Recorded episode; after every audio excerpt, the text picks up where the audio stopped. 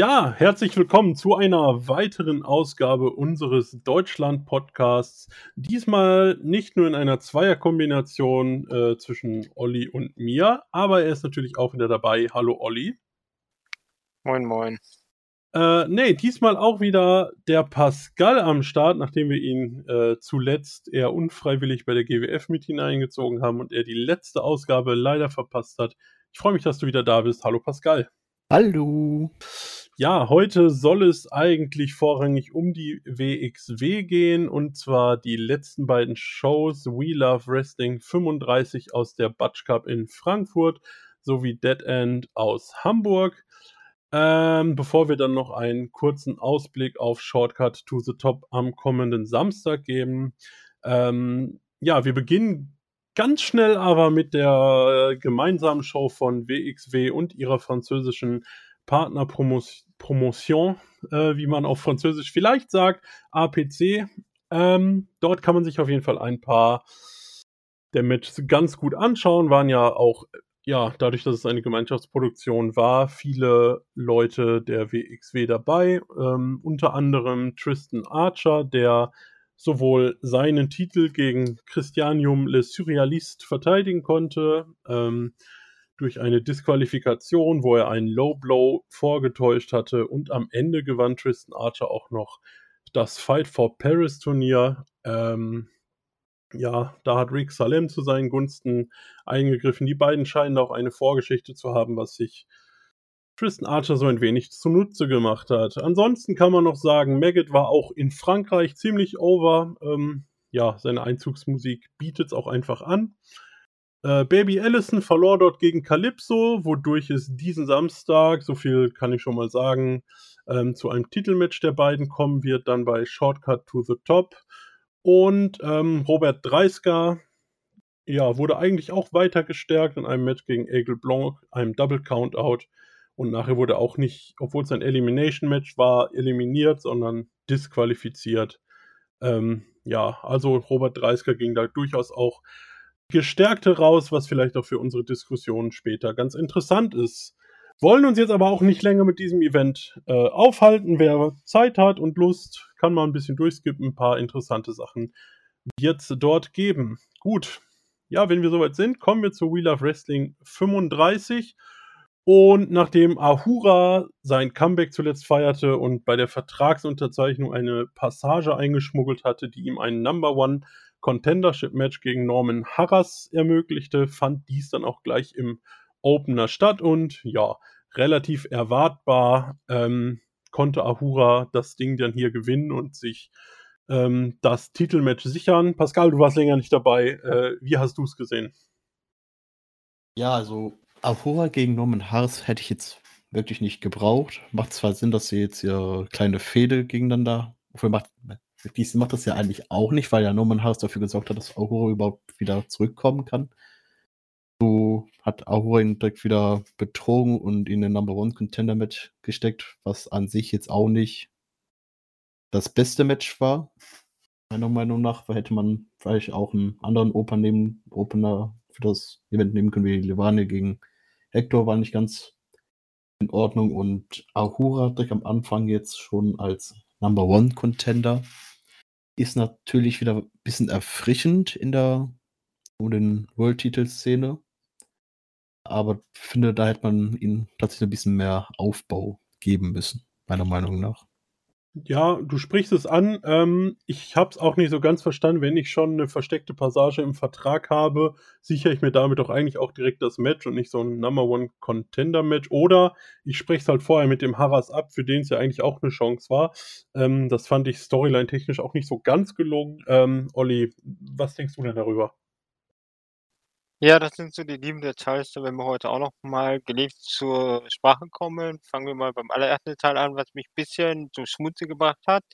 Wir hatten ja vor nicht so langer Zeit das Segment, wo die Kleidung von Herrn Harras nicht angekommen war und er dann in seiner langen Hose und Unterhemd wresteln durfte. Das scheint jetzt mittlerweile seine neue Gier zu sein, als äh, wenn er als sportlicher Leiter in den Ring steigt, so ein bisschen wie früher äh, der die äh, der äh, die oh, äh, Kane in der WWE, der auch mit seiner langen Anzugshose in den Ring gestiegen ist. Also das scheint mittlerweile die Gier von äh, Norman Harris zu sein. Ansonsten, ich fand das Opener schon ganz gut platziert, weil ich einfach nicht gewusst hätte, was ich jetzt von den anderen Matches bei der Show eher als Opener genommen habe. Hätte deswegen ein Match, was eine Bedeutung hat, als Opener ist dann schon okay. Die anderen Matches hätte ich da nicht sehen wollen. Und ich denke auch, ähm, man hat es einfach als äh, Teil der Storyline genommen oder nutzt dieses Titelmatch einerseits, um den Überprüfungsgegner für Archer oder wen auch wer auch immer dann Champion ist zu haben und zum anderen, um diese Ahura, Maggot, äh, Vincent Heisenberg, Baby Allison äh, Storyline zu bringen. Deswegen ist das Titelmatch eigentlich nur Mittel zum Zweck. Und das mit Harris passt eh, weil der ja auch so seine Probleme mit den anderen hat. Deswegen würde ich da mal eine ganz mutige Prognose machen und behaupten, wir kriegen irgendwann Ahura und Norman Harris als Tech-Team gegen Vincent Heisenberg und Maggot. Ja, ganz interessant. Ähm, wir kommen nach dem nächsten Match noch zu einer Promo. Ähm, beziehungsweise können eigentlich auch jetzt, weil es thematisch gut passt, kurz drüber sprechen. Ähm, nach dem nächsten Match hielt nämlich Maggot und Co., also Maggot, Baby Allison und Heisenberg eine Promo. Da ging es dann auch um das Shotgun Championship Match. Wir erinnern uns, ähm, Harras hatte ja ein Match zwischen Maggot und Heisenberg um die Shotgun Championship mit Baby Allison als Special Referee für diesen Abend angesetzt. Und ähm, ja, am Ende kam halt Ahura noch hinzu. Heisenberg ist einfach sofort entnervt abgehauen und ja, es gab halt schon so ein bisschen Spannungen zwischen Maggot und ähm, Ahura. Und dadurch, dass Ahura ja immer noch seine Shotgun Championship hält, könnte ich mir halt vorstellen, dass es da auch irgendwann im Rahmen ähm, der Fehde, die du schon angesprochen hast, Olli, vielleicht so eine Art Vereinigungsmatch oder äh, wie auch immer in der Art äh, äh, kommen wird. Wie siehst du das? Ja, also Vereinigungsding oder was auch immer wäre auch möglich, aber ich denke, ich weiß zwar nicht, worum es genau gehen wird, aber ich denke mal, wir werden halt, wie gesagt, sowohl ein Singles-Match Ahura gegen Maggot bekommen, als auch, denke ich mal, wie gesagt, die von mir angesprochene Tag-Team-Konstellation weil die dann halt einfach Aruga und Norman Harris halt feststellen, äh, wir haben beide unser Problem mit denen und dann ist es halt so, der Feind meines Feindes ist mein Freund. Gerade wenn es um zwei Heels geht. Insofern bin ich eigentlich recht zuversichtlich, dass wir da noch bisschen sehr viel Spaß kriegen werden, aber zum Glück wird man das nicht bis zu Back to the Wood ziehen können, weil da irgendwelche Matches im Käfig, äh, da wird mir voll grauen, aber da fehlen ja noch ein, zwei, drei Leute für, um das sinnvoll veranstalten zu können. Also meine Prognose ist, wann die Titel äh, zusammengefügt werden, wird wahrscheinlich dann beim World Tag Team Festival sein. Da allein schon Maggot und Vincent Heisenberg ja schon eine Chance hatten, beim diesem Turnier teilzunehmen, aber leider verloren haben, also was heißt leider, da verloren haben. Und da die dann nicht im Turnier stehen, hätten die zumindest da Zeit, den Titel nur eine Person zu geben. Ja, äh, Pascal, ich stimme dir dazu. Ich könnte mir auch vorstellen, dass das ein ganz guter Augenblick wäre. So ganz viele Shows gibt es ja zumindest jetzt angekündigt, auch nicht mehr bis dahin. Ähm, ich könnte es mir auch vorstellen und ja, dass wir dann eine größere Fehde dann nachher mit Norman Harras an der Seite von Ahura sehen. Warum nicht? Auch das ist natürlich denkbar.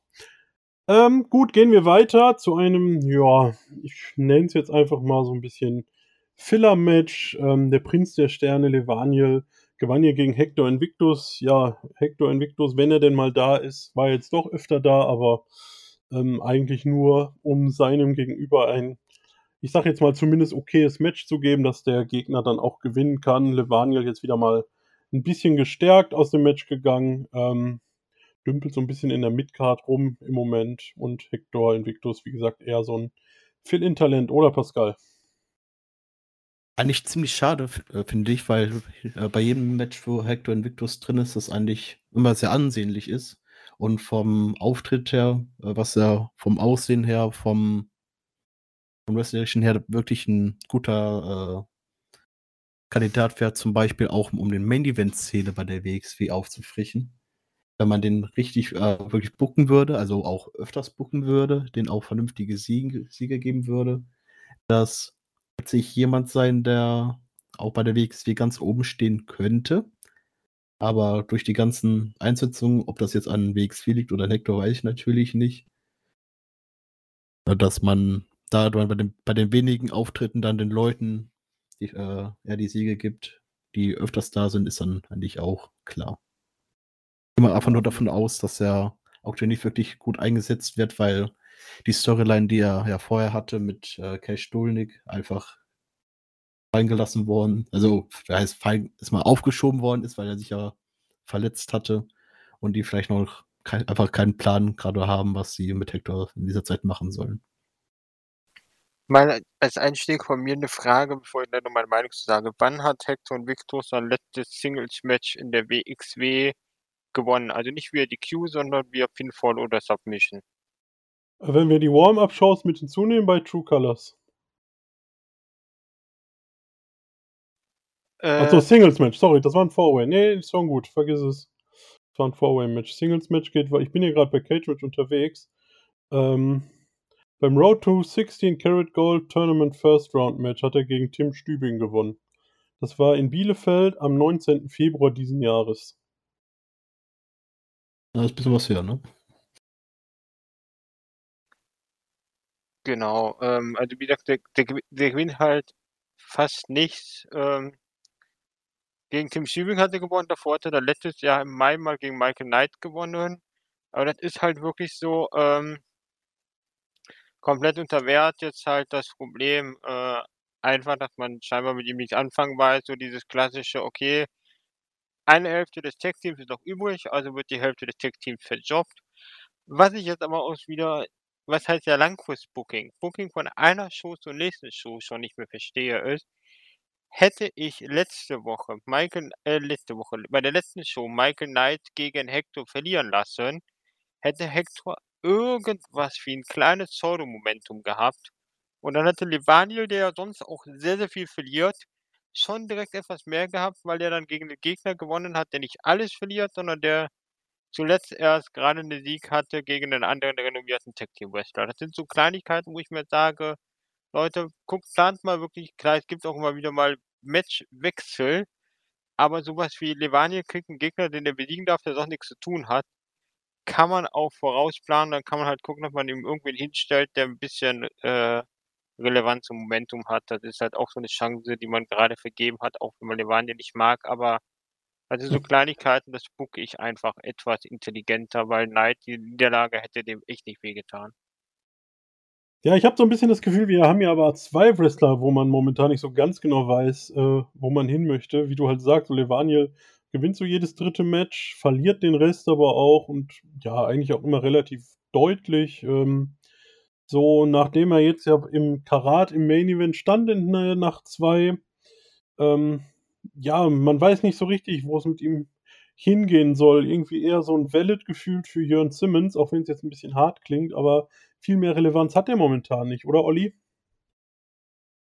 Ja, eben, die hat er nicht. Aber wenn man ihn halt halbwegs trotzdem sich irgendwie so ansatzweise warm halten will, dann muss man halt solche Kleinigkeiten machen, wie ich das meinte. Dass man halt sagt, wenn man ihm Siege gibt, dass er halt auch irgendwie eine Bedeutung haben. Und dann ist halt Sieg gegen jemanden, der zuletzt auch schon mal was gewonnen hat und vielleicht was besser aussah, weil Multiple-Matches gewinnt Hector sogar teilweise auch.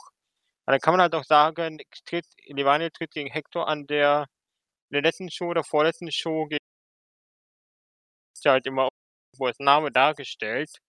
Insofern, das sind halt Kleinigkeiten, das kannst du halt wunderbar über die Kommentatoren verkaufen lassen.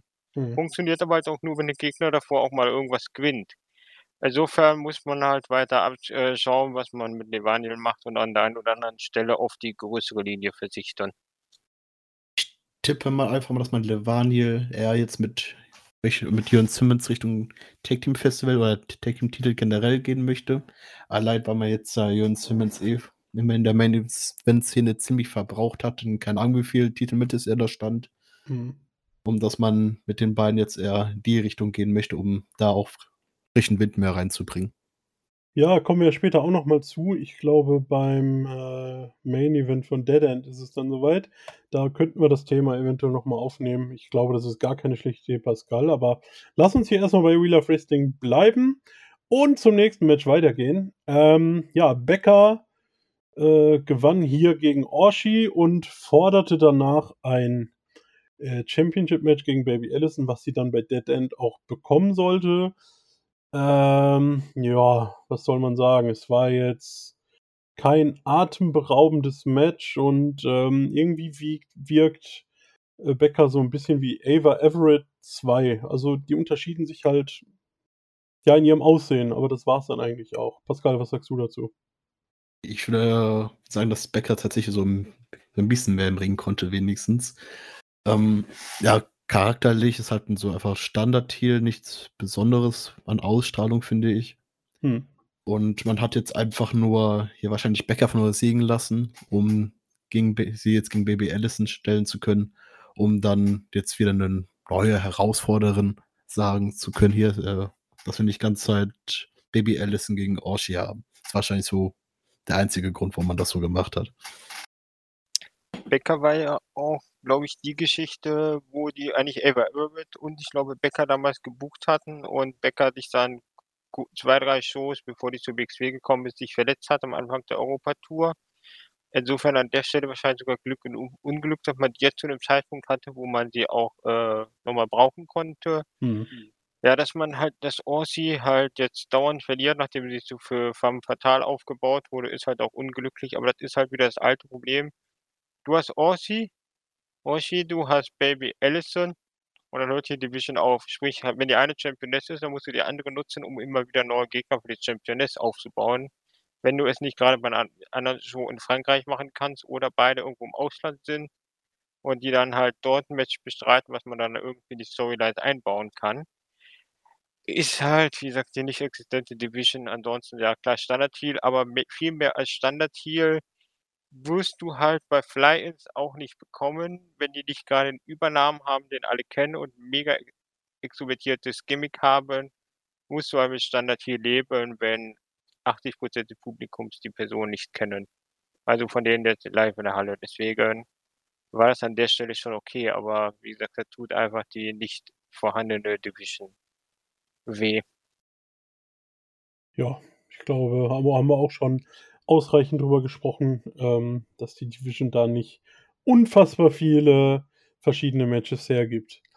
Ähm, ja, nach einer kurzen Promo von Tristan Archer und Rott und Flott kamen wir dann ähm, zum Match von Amboss, den Arrows of Hungary und Robert Dreisker die sich gegen LSG, Peter Tihani und Elijah Bloom durchsetzen konnten. Ähm, ja, Elijah Bloom scheint, seit er einmal ähm, The Rotation begleitet hat, durchaus jetzt fester Bestandteil der Shows zu sein. Ähm, ja, ist natürlich auch.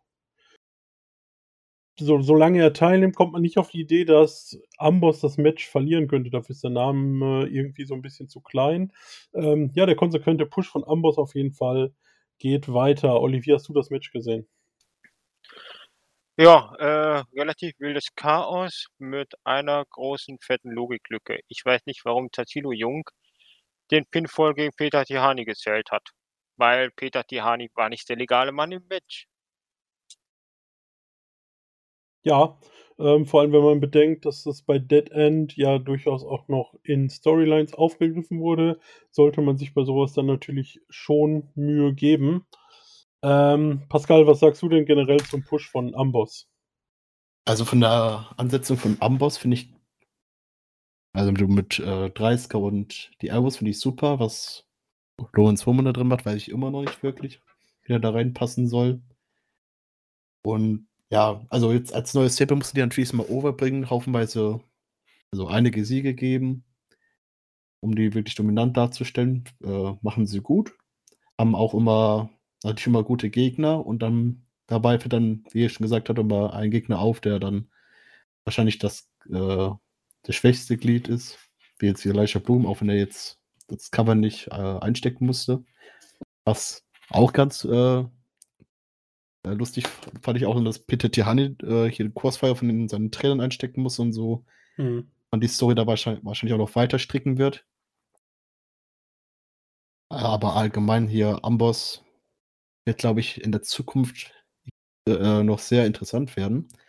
Aber ein Wrestler, der für mich da am meisten rausgestecht hat, äh, ausgestochen hat, war der gute LSG, ist ja jetzt, glaube ich, wenn ich richtig verstanden habe, auch der neue Trainer der WXW Academy. Also wenn wir den Das jetzt richtig, ja. auch Mhm. öfters sehen. Und den hat man richtig angesehen, meiner Meinung nach, dass er richtig Bock hatte, hier zu wresteln und hatte richtig Spaß dabei und war auch ziemlich dominant gegen äh, Ambrose generell. Da hat er das meiste, größ, größten Teil des Matches ja wirklich durchgezogen.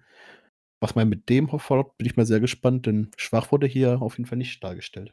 Ja, ich, äh, in ich weiß nicht, ob es die letzte Ausgabe war oder davor. Da haben Olli und ich auch drüber gesprochen, dass es momentan irgendwie wenig Namen gibt, wo man jetzt sofort drauf käme, dass man die irgendwann gegen Amboss stellt, um halt die Gruppierung mal zu stoppen. Und ähm, ja, wie du sagst, so LSG ähm, und vielleicht jetzt auch Peter Tihani sind jetzt doch die ersten beiden Namen von so einer, ich nenne sie jetzt einfach mal Anti-Amboss-Gruppierung. Ähm, bin auch mal sehr gespannt, wie es da in der Richtung weitergeht. Olli, Ähm, an ja. der Stelle noch vielleicht direkt die Anmerkung. Ähm, ich werde später noch mal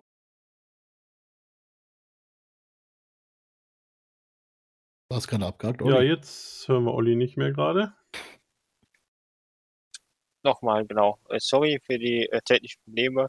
Also ich finde es halt spannend, ob man jetzt schon das Team, wo ich gesagt hätte, okay, das repräsentiert irgendwie die Academy, jetzt als Gegner stellt, weil du kannst halt auch nicht die Storyline erzählen, du kriegst zehnmal auf die Schnauze und gewinnst dann vielleicht beim elften Mal und dann ist der elfte Sieg irgendwie entscheidend. Das finde ich halt ein bisschen schwierig, deswegen bin ich halt mal gespannt, wenn man jetzt die Academy quasi als Zwischenstufe nutzt, ob dann Amboss von innen irgendwann implodiert oder ob man das Ding dann irgendwie von außen äh, zerstört, aber wenn ja, mit welchen? Also das ist so ein bisschen noch die Fragezeichen, wo die Richtung äh, von der ganzen Geschichte hingehen soll. Die anderen Kritikpunkte gibt es dann nachher nochmal bei äh, Dead End, weil da gibt es noch so ein paar Sachen anzumerken. Gut, freuen wir uns drauf. Ähm, gehen wir dann erstmal weiter. Es folgte das Shotgun Championship Match, worüber wir vorhin schon gesprochen haben.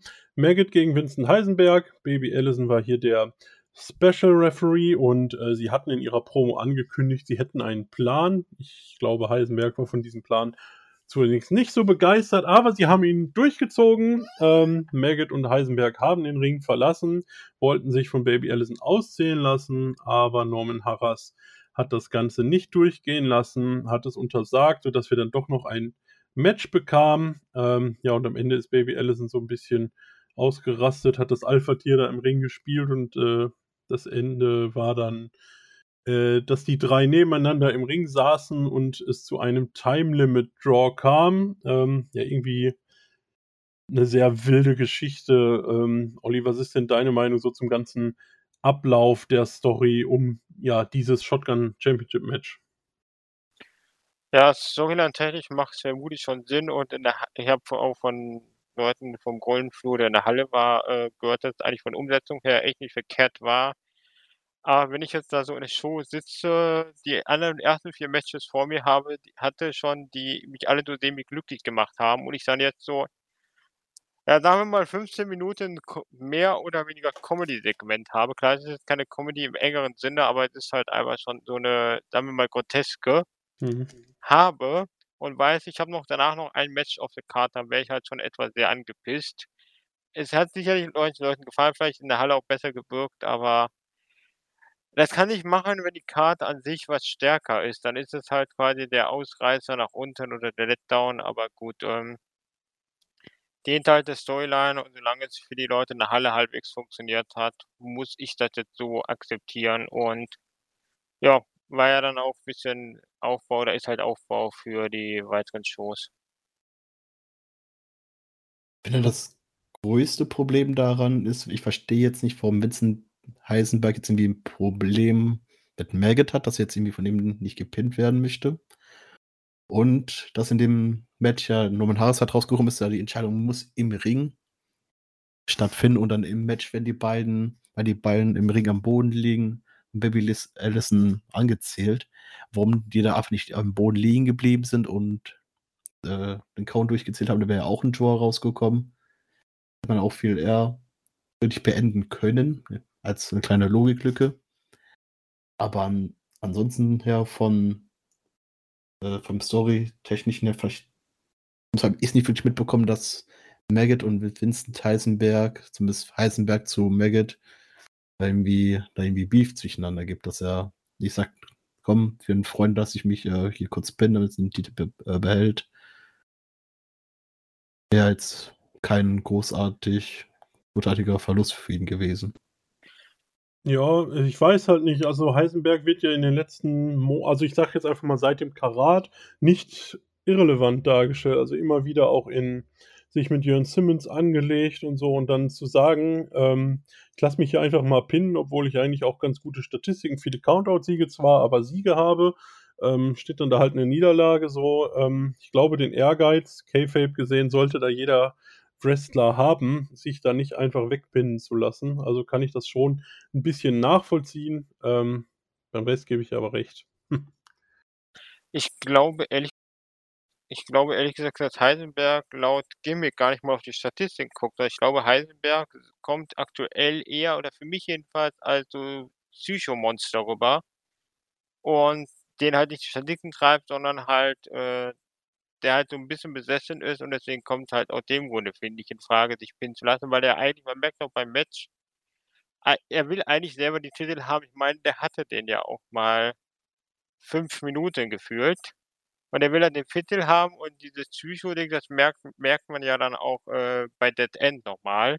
Das ist einfach so, das ist, was ihn treibt. Und deswegen ist so dieses, glaube ich, rationale Denken, von wegen, ich lasse mich mal pinnen, äh, bei ihm einfach gerade gar nicht vorgesehen, was man ja auch wieder merkt, äh, eine Art und Weise, wie Baby Allison mit ihm, mit ihm umgehen muss. Deswegen, das ist, das soll halt wirklich so dieses Psychomonster, das einfach ein bisschen unberechenbar ist und deswegen kommst du da mit Logik, äh, erreichst du ihn einfach nicht.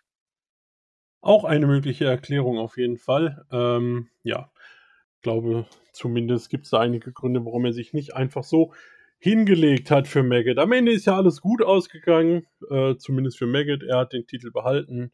Friede, Freude, Eierkuchen. Ähm, Norman Harras war wahrscheinlich nicht besonders begeistert, aber der Rest war zufrieden. Ja, und dann wurde es auch schon Zeit für den Main Event. Jörn Simmons mit den Only Friends gegen Rott und Flott und Tristan Archer ähm, für alle Parteien so ein bisschen die Generalprobe für Dead End und die Faces konnten hier am Ende die Oberhand gewinnen. Pascal, ähm, ja, wie hast du das Match gesehen?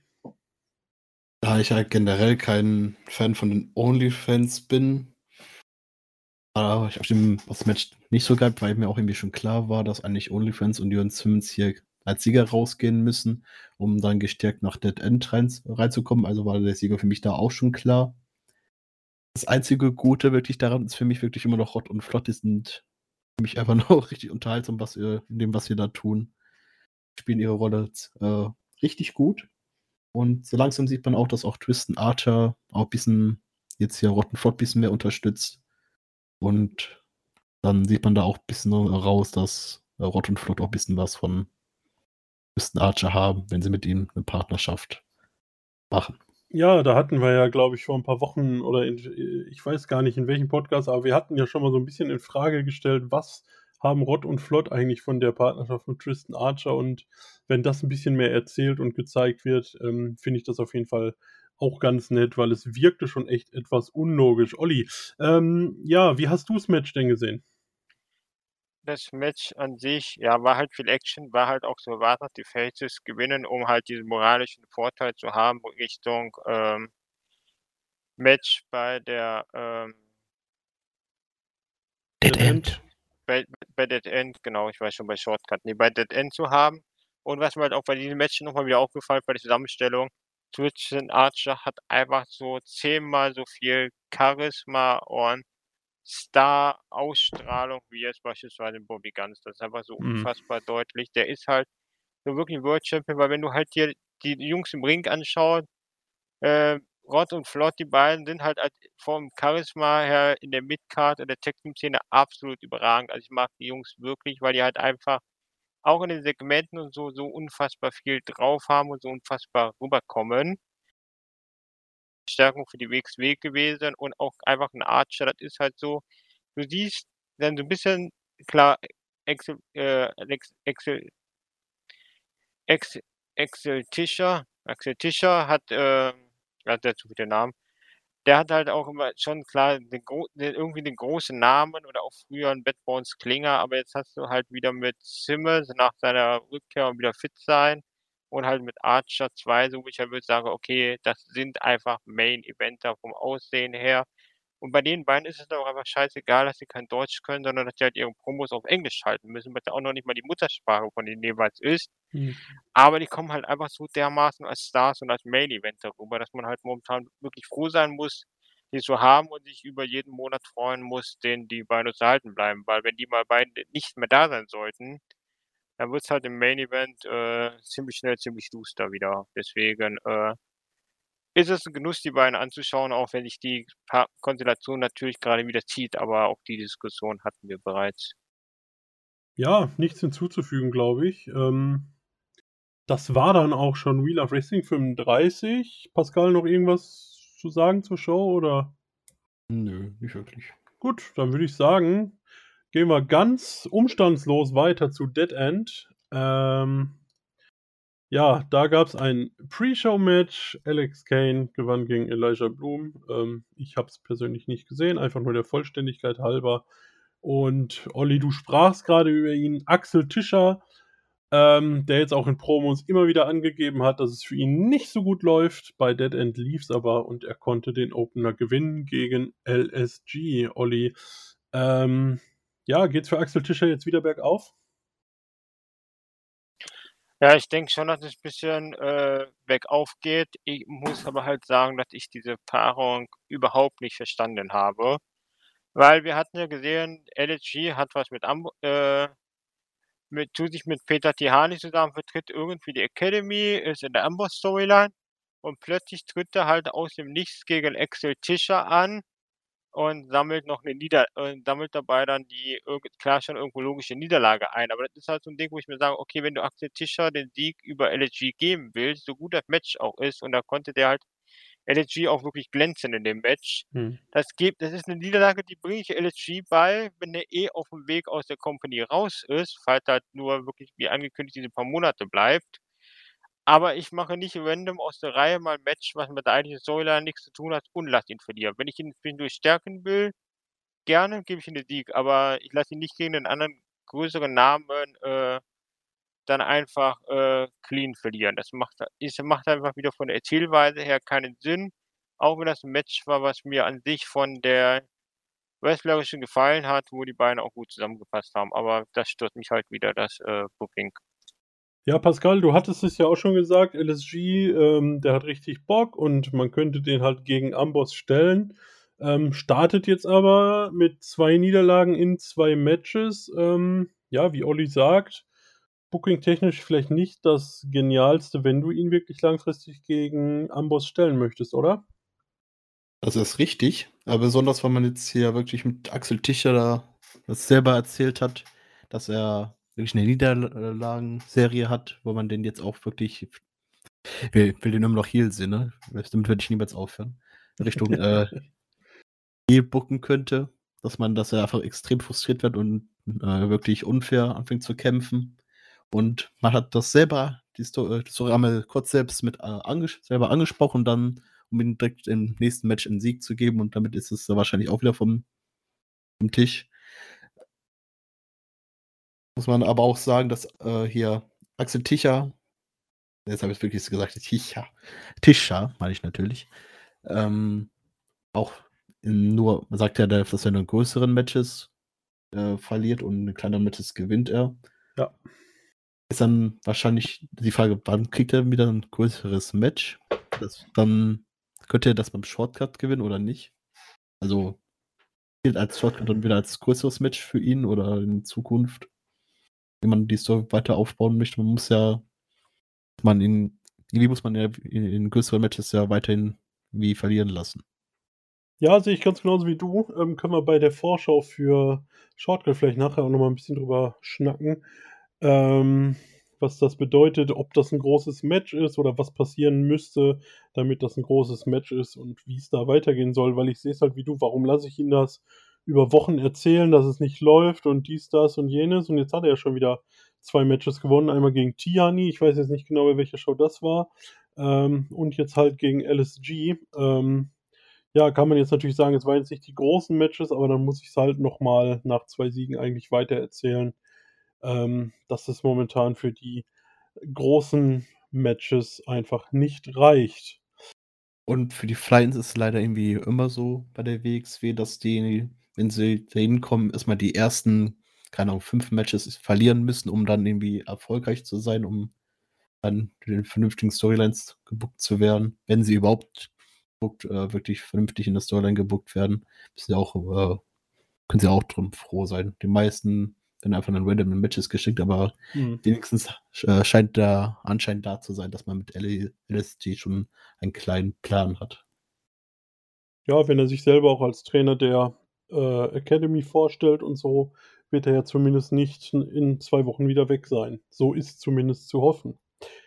Olli, wenn du nichts mehr hast, würde ich einfach mal weiterspringen zum Women's Title Match. Ähm, ja, kurz vorher äh, gab es da noch, ja, können wir auch noch kurz drüber reden. Es gab noch im Ring die Promo von Tristan Archer und ähm, Levaniel, wonach er dann Ewan Simmons rauskam und den Franzosen äh, konfrontierte, dass er halt gewinnen würde. Ähm, ja, und ich glaube, ich weiß nicht genau, wie oft das von den Kommentatoren erwähnt wurde, aber zumindest wurde dann zum ersten Mal gesagt, dass es ähm, Simmons letzte Chance ist, äh, solange Tristan Archer den Titel hält. Ich hatte es zumindest nicht mitbekommen. Es wurde nur gesagt, das ist Simmons letzte Chance. Ähm, da wurde halt dann spezifiziert, solange der Franzose den Titel hält. Ja, beide halt so typische Promo, ich gewinne, nee, du gewinnst nicht. So, ja, war jetzt nichts Besonderes bei. Und Backstage hatten dann Rott und Flott auch noch ein paar Worte zu verlieren. Ähm, sie versprachen, dass sie äh, die Only Friends aus dem Tag Team Festival raushauen, denn wer das Match verliert, hat halt keine Chance mehr, dort angekündigt zu werden und teilzunehmen. Aber, wie gesagt, bevor das passiert, gab es das Women's Title Match. Ähm, ja, Baby Allison konnte dann hier Becker besiegen in einem ja, 7 Minuten 28. Ich glaube, viel länger hätte es jetzt auch nicht sein müssen, oder Olli?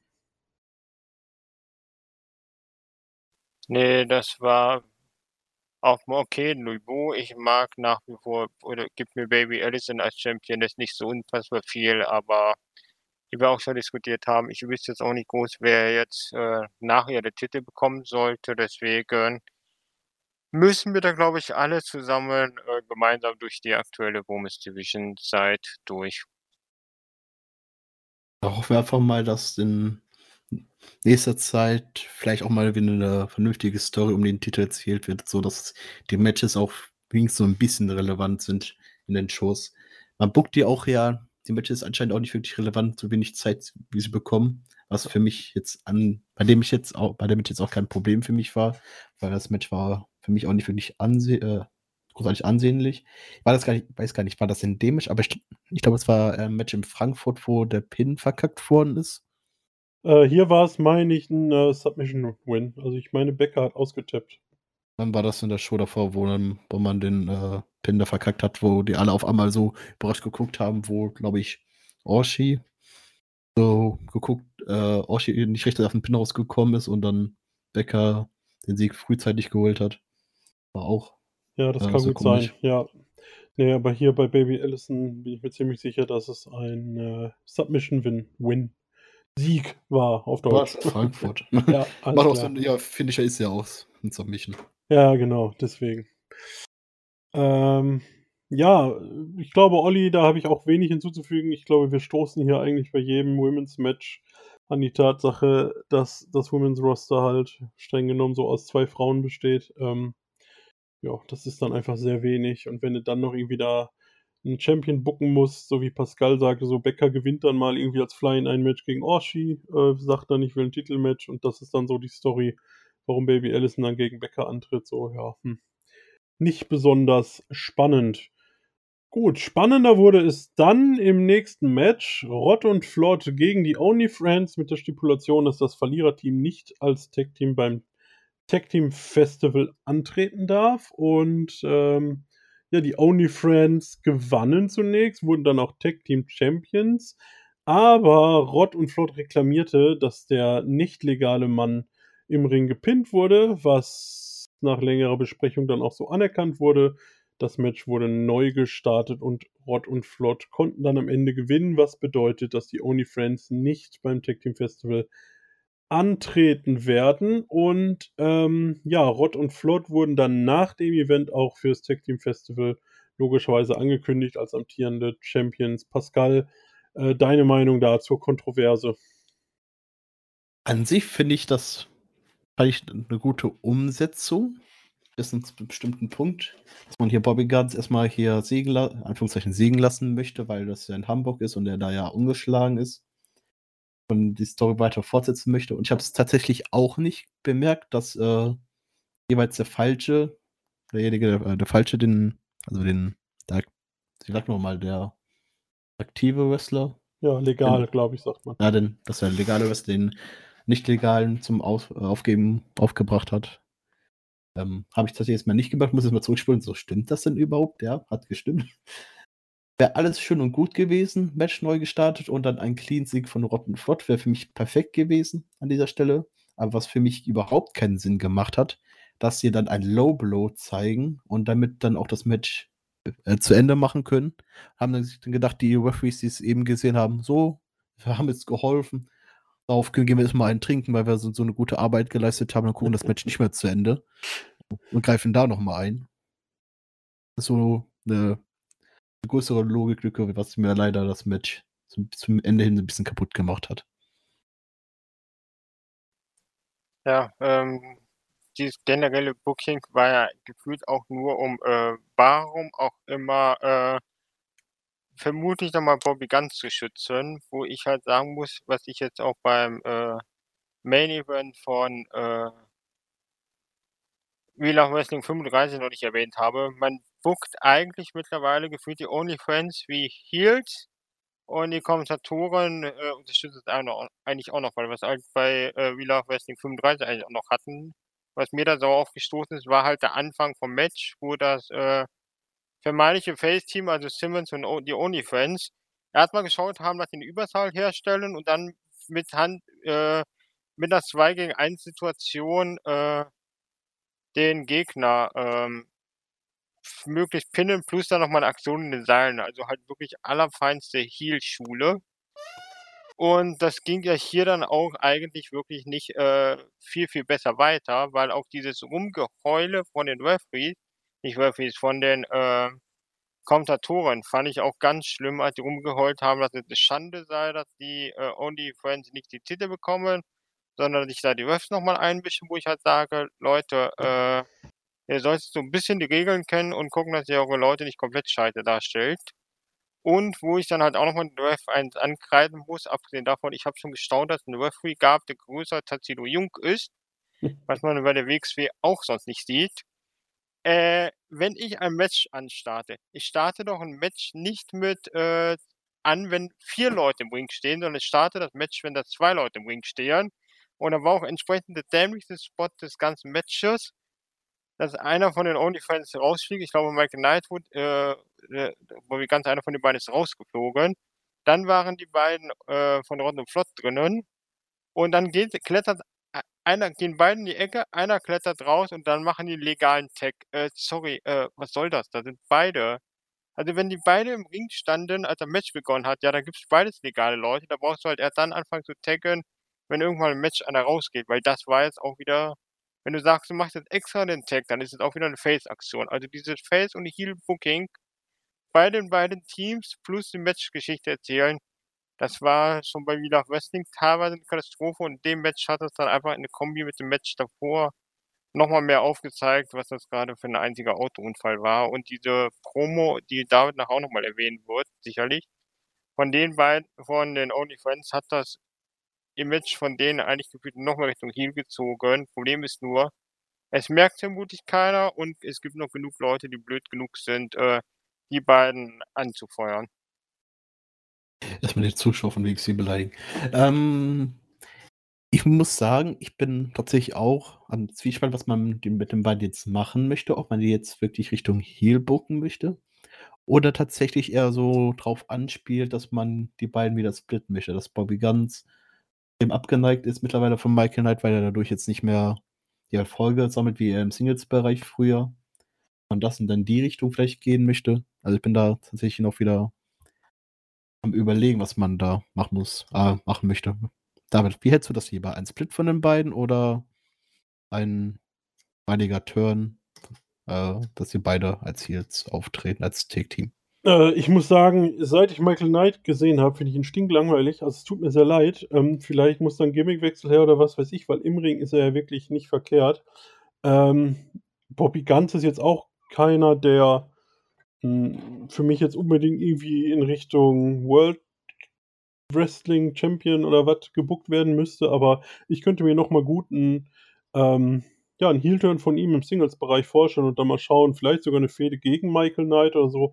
Vielleicht wäre sowas mal interessant, aber das Team Only Friends ist ja ähm, spätestens jetzt mit der Niederlage ähm, kann man das vielleicht für ein paar irgendwann mal wieder äh, äh hervorholen, für so ein paar Matches. Wie gesagt, irgendwann mal, aber ähm, ich fände es ein bisschen spannender, wenn die beide wieder äh, oder zumindest Bobby Ganz wieder im Singles-Bereich unterwegs wäre und Michael Knight sich mal keine Ahnung, hm, Gimmickwechsel, Charakterwechsel, was auch immer überlegt. Ähm, weil so, wie er momentan ist, finde ich ihn ehrlich gesagt so ziemlich 0815.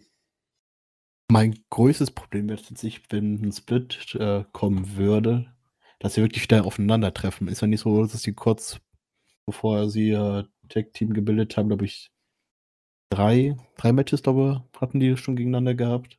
Hm. Und schon beim dritten Match habe ich mir auch, schon, auch gedacht, das war zwar nicht schlecht, aber beim, beim dritten Match denkt man sich auch mittlerweile, ah, auch mal sehen brauche ich es jetzt nicht. Und mhm. allzu lang ist es ja auch nicht, ja. Ja, dann kann man sie ja beide vielleicht erstmal gegen andere Leute äh, stellen oder was auch immer. Aber so wie es halt jetzt ist, ja, ist es halt so, so 0815 Face-Team, wie Olli halt sagt, so irgendwie auch inkonsequent gebuckt. Also ähm, so eine coole Einzugsmusik reicht ja dann halt nicht. Irgendwie, irgendwas muss er halt haben und ähm, das fehlt mir bei den beiden. Also ich weiß nicht, warum ich da in irgendeiner Form mitfiebern sollte oder sonst irgendwas. Mein Problem ist ja auch gerade, ich möchte eigentlich Bobby ganz auch nicht als Singles-Wrestler haben. Insofern, Tag Team, das weiß man ein bisschen Abwechslung. Das Problem ist halt, Bobby Guns ist auch, gerade wenn man jetzt halt guckt, ein er ist kein Axel Tischer, er ist recht kein äh, Tristan Archer oder Jon Simmons. Er hatte den World Title, er hat schon den Shotgun Title. Ich fand beides echt nicht so cool. Ich brauche ihn nicht schon wieder als Shotgun Champion. Klar, du brauchst irgendwie relevante Leute in der Matchcard, aber im Grunde würde ich jetzt auch nicht traurig sein, wenn Bobby Guns jetzt, keine Ahnung, ein Jahr lang andere Projekte verfolgt oder mal ein Jahr lang durch andere Promotions tingelt und dann ein Jahr wiederkommt könnte ich auch wunderbar mit leben. Vielleicht wäre es dann noch was anderes. Aber halt diese Gimmicks, also dieser King of Smoke war halt schlimm. Und wenn ich noch ein, und wenn ich äh, Ehrenmann Bobby Ganz höre, in Verbindung nochmal mit dem Booking oder vor allem Ehrenmann ist doch nicht mal ironisch gemeint, hm. würde ich halt am liebsten auch auf irgendwelche Monitore einschlagen, weil das halt mich einfach nur noch aggressiv macht und anpisst und ich mir halt aber denke, Junge, geh bitte aus meinem Bildschirm raus. Wobei man ja sagen muss, gerade dieses Ehrenmann könnte man ja jetzt, wo du sagst, wunderbar sarkastisch verwenden. Also, dass die Kommentatoren jedes Mal darüber aufregen, wie sich so jemand selber Ehrenmann nennen kann und so weiter und so fort. Ähm, könnte ich mir eigentlich sogar ganz unterhaltsam vorstellen. Ähm, ja, mal abwarten. Bobby Guns hatte jetzt zumindest auch beim Shortcut äh, ein ganz gutes Singles-Match. Vielleicht sieht man ihn ja wieder in der Richtung ähm, Singles Wrestling. Gut. Ja, lass uns einfach mal weitermachen. Hm, das vorletzte Match des Abends, schon unser drittes. Nee, das stimmt, stimmt gar nicht, stimmt gar nicht. Entschuldigung. Ja, hahaha. unser drittletztes Match des Abends. Ich habe das Amboss-Match unterschlagen. Ähm, Amboss, in dem Fall waren es Lawrence Roman und Robert Dreisker, traten an gegen die beiden Franzosen Aigle Blanc und Senza Volto. Und nach ungefähr 13,5 Minuten kam es da zu einem Double Countout. Ähm, ja, am Ende ließ Amboss aber nicht ab, verprügelte die beiden Franzosen weiter. Ähm, dann kam zunächst LSG heraus, wurde auch abgefertigt und gerade als man seinen Knöchel in einen Stuhl einklemmte und 30er seine 30er-Bomb zeigen wollte, kam dann, ach Quatsch, das war Elijah Bloom, Entschuldigung, und LSG kam dann nachher und hat Elijah Bloom und die beiden ähm, Sensor Volte und Eagle Blanc gerettet. So rum war es, Verzeihung. Ähm, ja, ganz schön viel passiert. Malvid 30er gegen Aigle Blanc wieder im Double Countout. Ähm, Pascal, deine Meinung?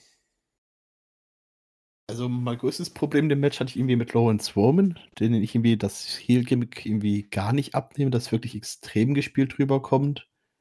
Und ja, dass, dass man hier jetzt einen Double Countout äh, macht, macht für mich tatsächlich ein bisschen Sinn, da man ja Cinza Volte und äh, Aigle Blanc für Broken Rules ja schon im Tag-Team Titelmatch haben wollte und durch eine Verletzung das ja leider nicht zu, in, zustande kommen konnte und somit man jetzt Amboss und Aigle Blanc und Cinza Volto jetzt nicht schwächen wollte.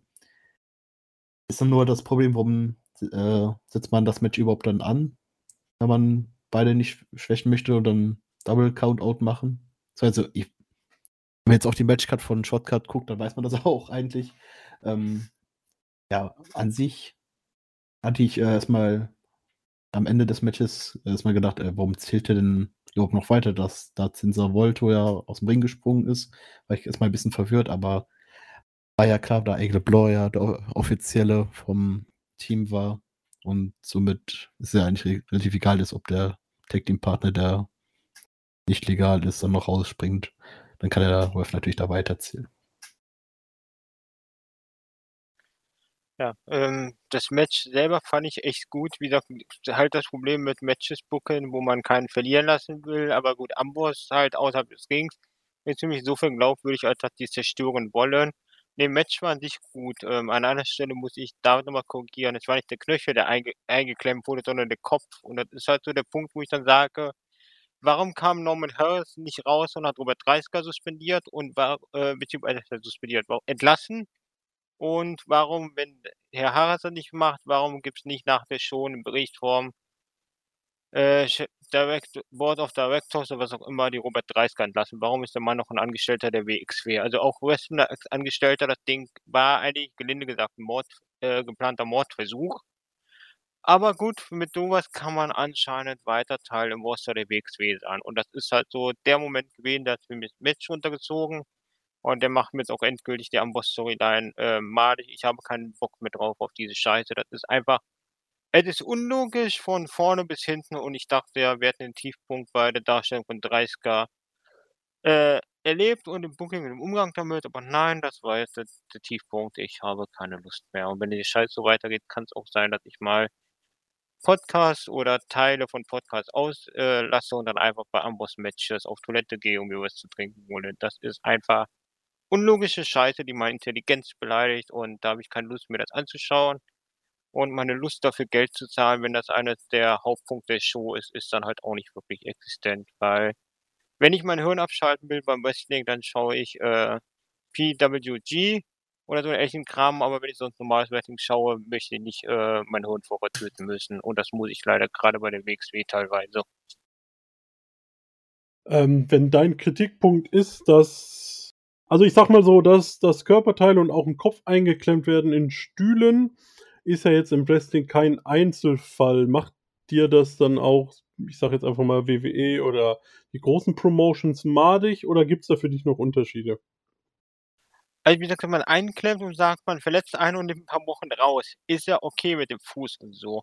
Damit konnte ich ja auch bei Pentagon Junior mit dem Arm, Armbrechen bei ähm, äh, Lucha Underground leben. Der Unterschied ist halt nur, wenn du sagst, du klemmst den Kopf ein, dann hast du halt unter Umständen im Best Case einen Genickbruch. Im, im Worst Case kapiert dir, also sagen wir so, du hast dann irgendwo eine Spanne zwischen Wrestler danach ein Fall für einen Rollstuhl bis hin zu Wrestler äh, krepiert im Ring oder auf dem Weg zum Krankenhaus, weil da einer auf dem äh, Stuhl gemacht, äh, gefallen ist mit seinen 140 Kilo oder selbst wenn nur ein Laptop gewesen wäre, wo der Kopf eingeklemmt ist. Das ist halt für mich schon halt im Bereich geplanter Mordversuch, weil da kann halt derjenige einfach draufgehen. Und das ist halt so der Punkt, wo ich sage, so eine dumme Scheiße will ich halt einfach nicht sehen, vor allem wenn diese dumme Scheiße auch auf den Social Media und was auch immer Kanälen einfach auch in Storyline ignoriert wird. Und das ist einfach eine Intelligenzbeleidigung. Olli, aber du darfst nicht vergessen, dass wir hier immer noch ein Wrestling sind. Ne? Wenn es danach geht, dürf, dürfte so ein Piledriver oder keine Ahnung, welche Moves da noch auf dem Kopf gehen, auch nicht erlaubt sein, weil das theoretisch auch alles tödlich enden könnte. Das ist immer noch Wrestling und das wird dann halt dann so verkauft, dass es nicht so schlimm ist, weil man das ja vernünftig äh, alles vorbereitet und so, weil die ja wissen, wie man sowas macht. Ja, aber das eine ist halt wirklich ein geplanter Move, den du doch relativ häufig siehst. Und das andere ist halt etwas, was du bewusst nie siehst. Du machst es halt für die normalen Körperteile, aber du machst es halt bewusst nicht für den Kopf. Und das ist halt einfach auf so vielen Ebenen dumm. Und das ich meine, selbst schon dumm, wenn, wenn du sagst, du machst ja selbst bei den Head Headbutts, machst du ja schon wirklich sehr protected. Das hast du ja auch später beim äh, Main Event noch gesehen, dass man sieht, wie offensichtlich äh, da mit den Händen äh, bei den Headbutts agiert wird. Aber dann, dann bereitet so einen Spot vor, wo da jemand der komplette Kopf eingeklemmt ist. Und gerade wenn du halt auch im Wrestling immer wieder Tragödien und Geschichten hast, mit Leuten mit Genickbrüchen und sonstigen Geschichten, ist das halt einfach der Punkt, wo ich sage, das kannst du selbst im Wrestling-Universum, selbst in der Wrestling-Logik, irgendwo nicht mehr erklären. Und gerade wenn du dann noch die Vorgeschichte halt hattest, wie jetzt, das ist irgendwo immer noch der, äh, der Head Coach der Academy, äh, WXW Academy war. Gut, der erklärt man nicht mehr, aber den man eigentlich schon längst für andere Vergehen hätte rausschmeißen müssen. Und jetzt kommt so eine Aktion und es juckt im Prinzip nicht mal mehr den sportlichen Leiter, dass da jetzt äh, Wrestler potenziell in den Rollstuhl oder äh, in den Sarg geschickt werden. Das ist einfach so ein Ding, wo ich halt sage, okay, äh, da will ich ist mein halt mein Hirn ausschalten auch schon eine Grenze, weil es einfach im Universum selber nicht mehr logisch ist. Ähm, da muss ich mich mal einmischen, meine Kerle. Hallöchen erstmal. Ich wollte eigentlich nur stiller Teilhaber sein, aber irgendwie das Thema, das catcht mich gerade schon. Ich kann nichts zur WXW beitragen, aber Wolli, ich verstehe dich absolut gar nicht. Also wirklich überhaupt nicht. Die erste Frage, die ich mir gestellt habe, welches Wrestling kannst du dann noch gucken? Und zweitens, wenn's, äh, das ist die Intention von jedem Heel-Wrestler, seinen, seinen Gegner äh, so schwer wie, mög äh, wie möglich zu verletzen. Egal mit welchem Move oder welchem Spot oder wie auch immer. Ich meine, dass der nette Sportsmann äh, das nicht macht. Ja, der böse Heel, der auch seine Gegner verbrennen würde, der wird es auch äh, rein in Character im Universum auf seinen Kopf droppen lassen, dass sie einen fetten Genickbruch davon tragen und gut ist.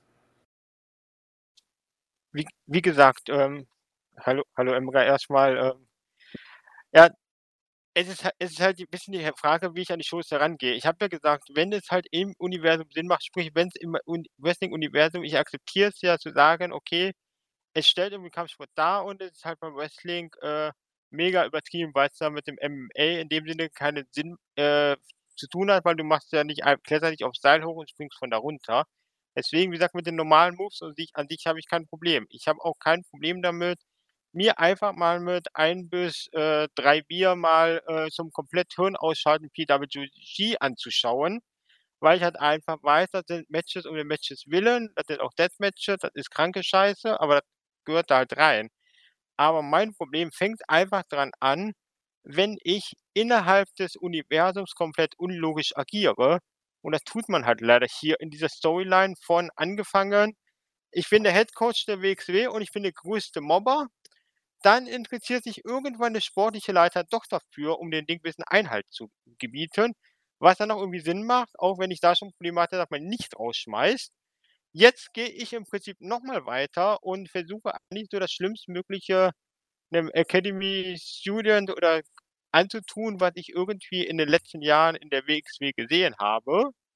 Und dann interessiert es keinen mehr. Und das ist dann halt der Punkt, wo es einfach für mich in dieser Storyline, in diesem vorgegebenen Universum einfach unlogisch wird.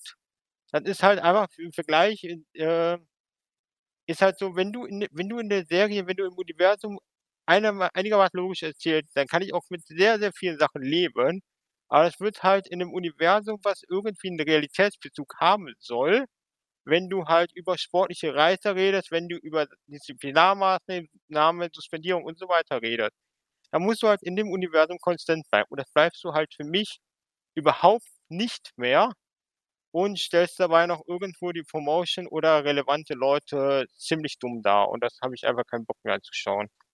Aber wenn du so konsequent wärst in dem Wrestling-Bereich hier, dann wäre die halbe, das halbe Roster einmal suspendiert, weil die Hälfte davon Heal ist und dann mal nach dem Match oder vor dem Match gerne Leute angreifen müssen, die alle suspendiert oder entlassen werden, weil das ja alles nicht geht, weil es nicht logisch ist. Und vor allem, wie Emra schon gesagt hat, das ist Wrestling. Da wird dann vielleicht eine kleine Nackenverletzung ausgespielt, falls der Move durchgezogen werden würde, was ja auch einmal hier nicht der Fall war.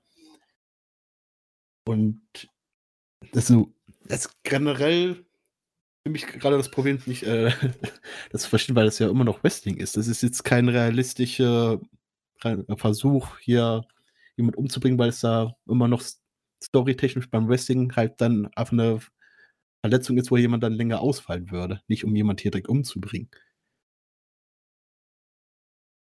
In diesem Universum. Wrestling ist jetzt nicht da, um jemand umzubringen, sondern einfach nur, um jemanden stark zu verletzen.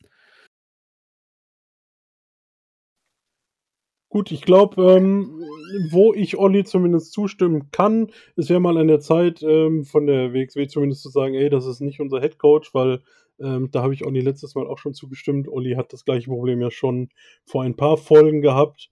Ähm, wenn du halt wirklich sagst, wir haben eine Academy, die nehmen wir ernst, dies, das, ähm, kannst du halt nicht so einen haben, der jeden Wrestler aus der Academy verprügelt, der die Leute schwer verletzen will und alles, äh, mit dem Stuhlsport muss ich dir sagen, Olli, da sehe ich es eher wie die anderen beiden. Wo ziehst du da die Grenze? Es gibt ein Concerto. Randy Orton hat Edge schon mal den Kopf genauso eingeklemmt und den Move durchgezogen. Ähm, ja, es gehört irgendwo so ein bisschen dazu, einfach auch ein bisschen over the top die Sachen darzustellen. Ähm, das ist für mich jetzt auch nicht so das allergrößte Problem, aber ich glaube, hier könnten wir jetzt noch eine Stunde weiterreden und ähm, kämen da jetzt nicht auf einen Nenner. Olli, du wolltest noch was sagen, Genau. Ich. Also wie gesagt, wenn es halt, wie gesagt, mit Over Top an sich habe ich kein Problem, aber ich möchte halt wenigstens, dass man mir die Storylines oder das Universum, was man mir vorgibt, dass man das halt wenigstens konsequent erzählt. Und wenn ich halt bei vermeintlich viel, viel milderen Sachen bei dem einen und denselben Wrestler da irgendwie schon Trara mache, den für Sitzungen einberufe und den für Sitz Sachen suspendiere, dass ich dann nicht, wenn der nochmal relativ objektiv sichtbar deutlich schlimmer agiert, wenn das plötzlich egal ist, das sind halt so diese Logik, großen Logiklücken, wo ich dann halt sage, okay, jetzt wird es unlogisch. Wenn die jetzt bei der WWE halt sagen, die machen irgendwas mit Concertos oder das gehört dazu, dann ist es ja wieder in dem Uni und es gibt keine Reaktion dafür, aber es ist halt seit zehn Jahren gibt es dafür keine Strafen, dann ist es da in dem Universum also stimmig. Dann kann ich ja auch mit verschiedenen Wrestling-Shows und verschiedenen Universen leben. Ich kann mit Lucha Underground leben, was ja in der einen Hinsicht nicht so immer logisch ist, was ja in der WWE-Show zum Beispiel keinen Sinn machen würde. Ich kann mit WWE leben. Ich kann damit leben, was man bei grundsätzlich normal bei im WXW-Universum macht. Und gleichzeitig kann ich mit PWG äh, leben, weil ich das getrennte Universen sehe. Aber dann soll ich halt in meinem Universum die Geschichten konsequent erzählen. Und das würde ich mir halt wünschen und das tut man halt auch in der Außendarstellung nicht, aber das führt halt nicht. Äh, wenn du es weiter sehen, halt manche anders, kann ich auch leben, aber es ist halt auch immer eine Frage, wie man ans äh, Produkt dran geht. Da würde mich jetzt natürlich auch einmal die Meinung der Zuhörer interessieren. Könnt ihr mal schreiben, wie ihr das seht. Aber wir können, glaube ich, hier festhalten, dass wir uns einig sind, dass wir uns uneinig sind. Ich glaube, wo wir uns einig sein können, ist zumindest, dass die Darstellung als Headcoach so nicht darstellbar ist. Ähm, ja, anfangs stimmt, das Meeting hatte ich schon fast vergessen, wird der äh, als jemand, der eher loyal der Company gegenüber ist und auf den man baut, sitzt er da bei Norman Harras ganz am Anfang und ähm, ja, zumindest die Headcoach-Rolle sollte man mal offiziell für beendet erklären. Bei allem anderen, ja, sehr gespannt, was ihr dazu zu sagen habt. Einfach mal in die Kommentare schreiben. Das werden wir uns auf jeden Fall anschauen. So, dann lasst uns doch einfach mal weitermachen zu einem Match, wo wir bestimmt deutlich weniger diskutieren werden. Shotgun Championship, Maggot gegen Apusing. Keine acht Minuten war das Ding durch. Ähm, ja, ich glaube, Olli hier der erwartete Sieger, oder? Genau, das war der erwartete Liga und wo ich mich halt auch wirklich gefreut habe, war mal, dass man Apusink gebucht, gebuckt hat, wo ich mich auch eher gefragt habe, warum man den nicht schon längst bei der WXW gesehen hat, weil einen großen Big Man, der dich auch im Ring bewegen kann, hat man doch eigentlich selten genug. Und klar, Apusink trifft halt normalerweise für die Leute, die ihn nicht kennen, bei äh, der IPW und bei äh, Maximo Wrestling auf, also vor allem halt wirklich in, äh, ja, im Wesentlichen Schleswig-Holstein zu Hause. Der Weg nach Hamburg ist auch nicht so weit. Bei der POW war er auch schon. Deswegen habe ich mich gefreut, dass man ihm auch mal den äh, Spot gibt und anscheinend endlich mal mit ihm äh, zusammengekommen ist. Gerne öfter wieder. Gutes Match Highflyer gegen äh, Big Man mit einigen netten Spots. Insofern äh, habe ich da jetzt wirklich nichts auszusetzen. War eine schöne Abwechslung auf der Karte, sehr kurzweilig. Pascal? Ja, war auch sehr kurzweilig, weil das Match auch ziemlich kurz war, mit 10 Minuten ungefähr. Ähm, der, der Herr hat mir tatsächlich mir vorher gar nichts gesagt. Von den Ausmaß von, von dem ihn ist es ja sehr interessant.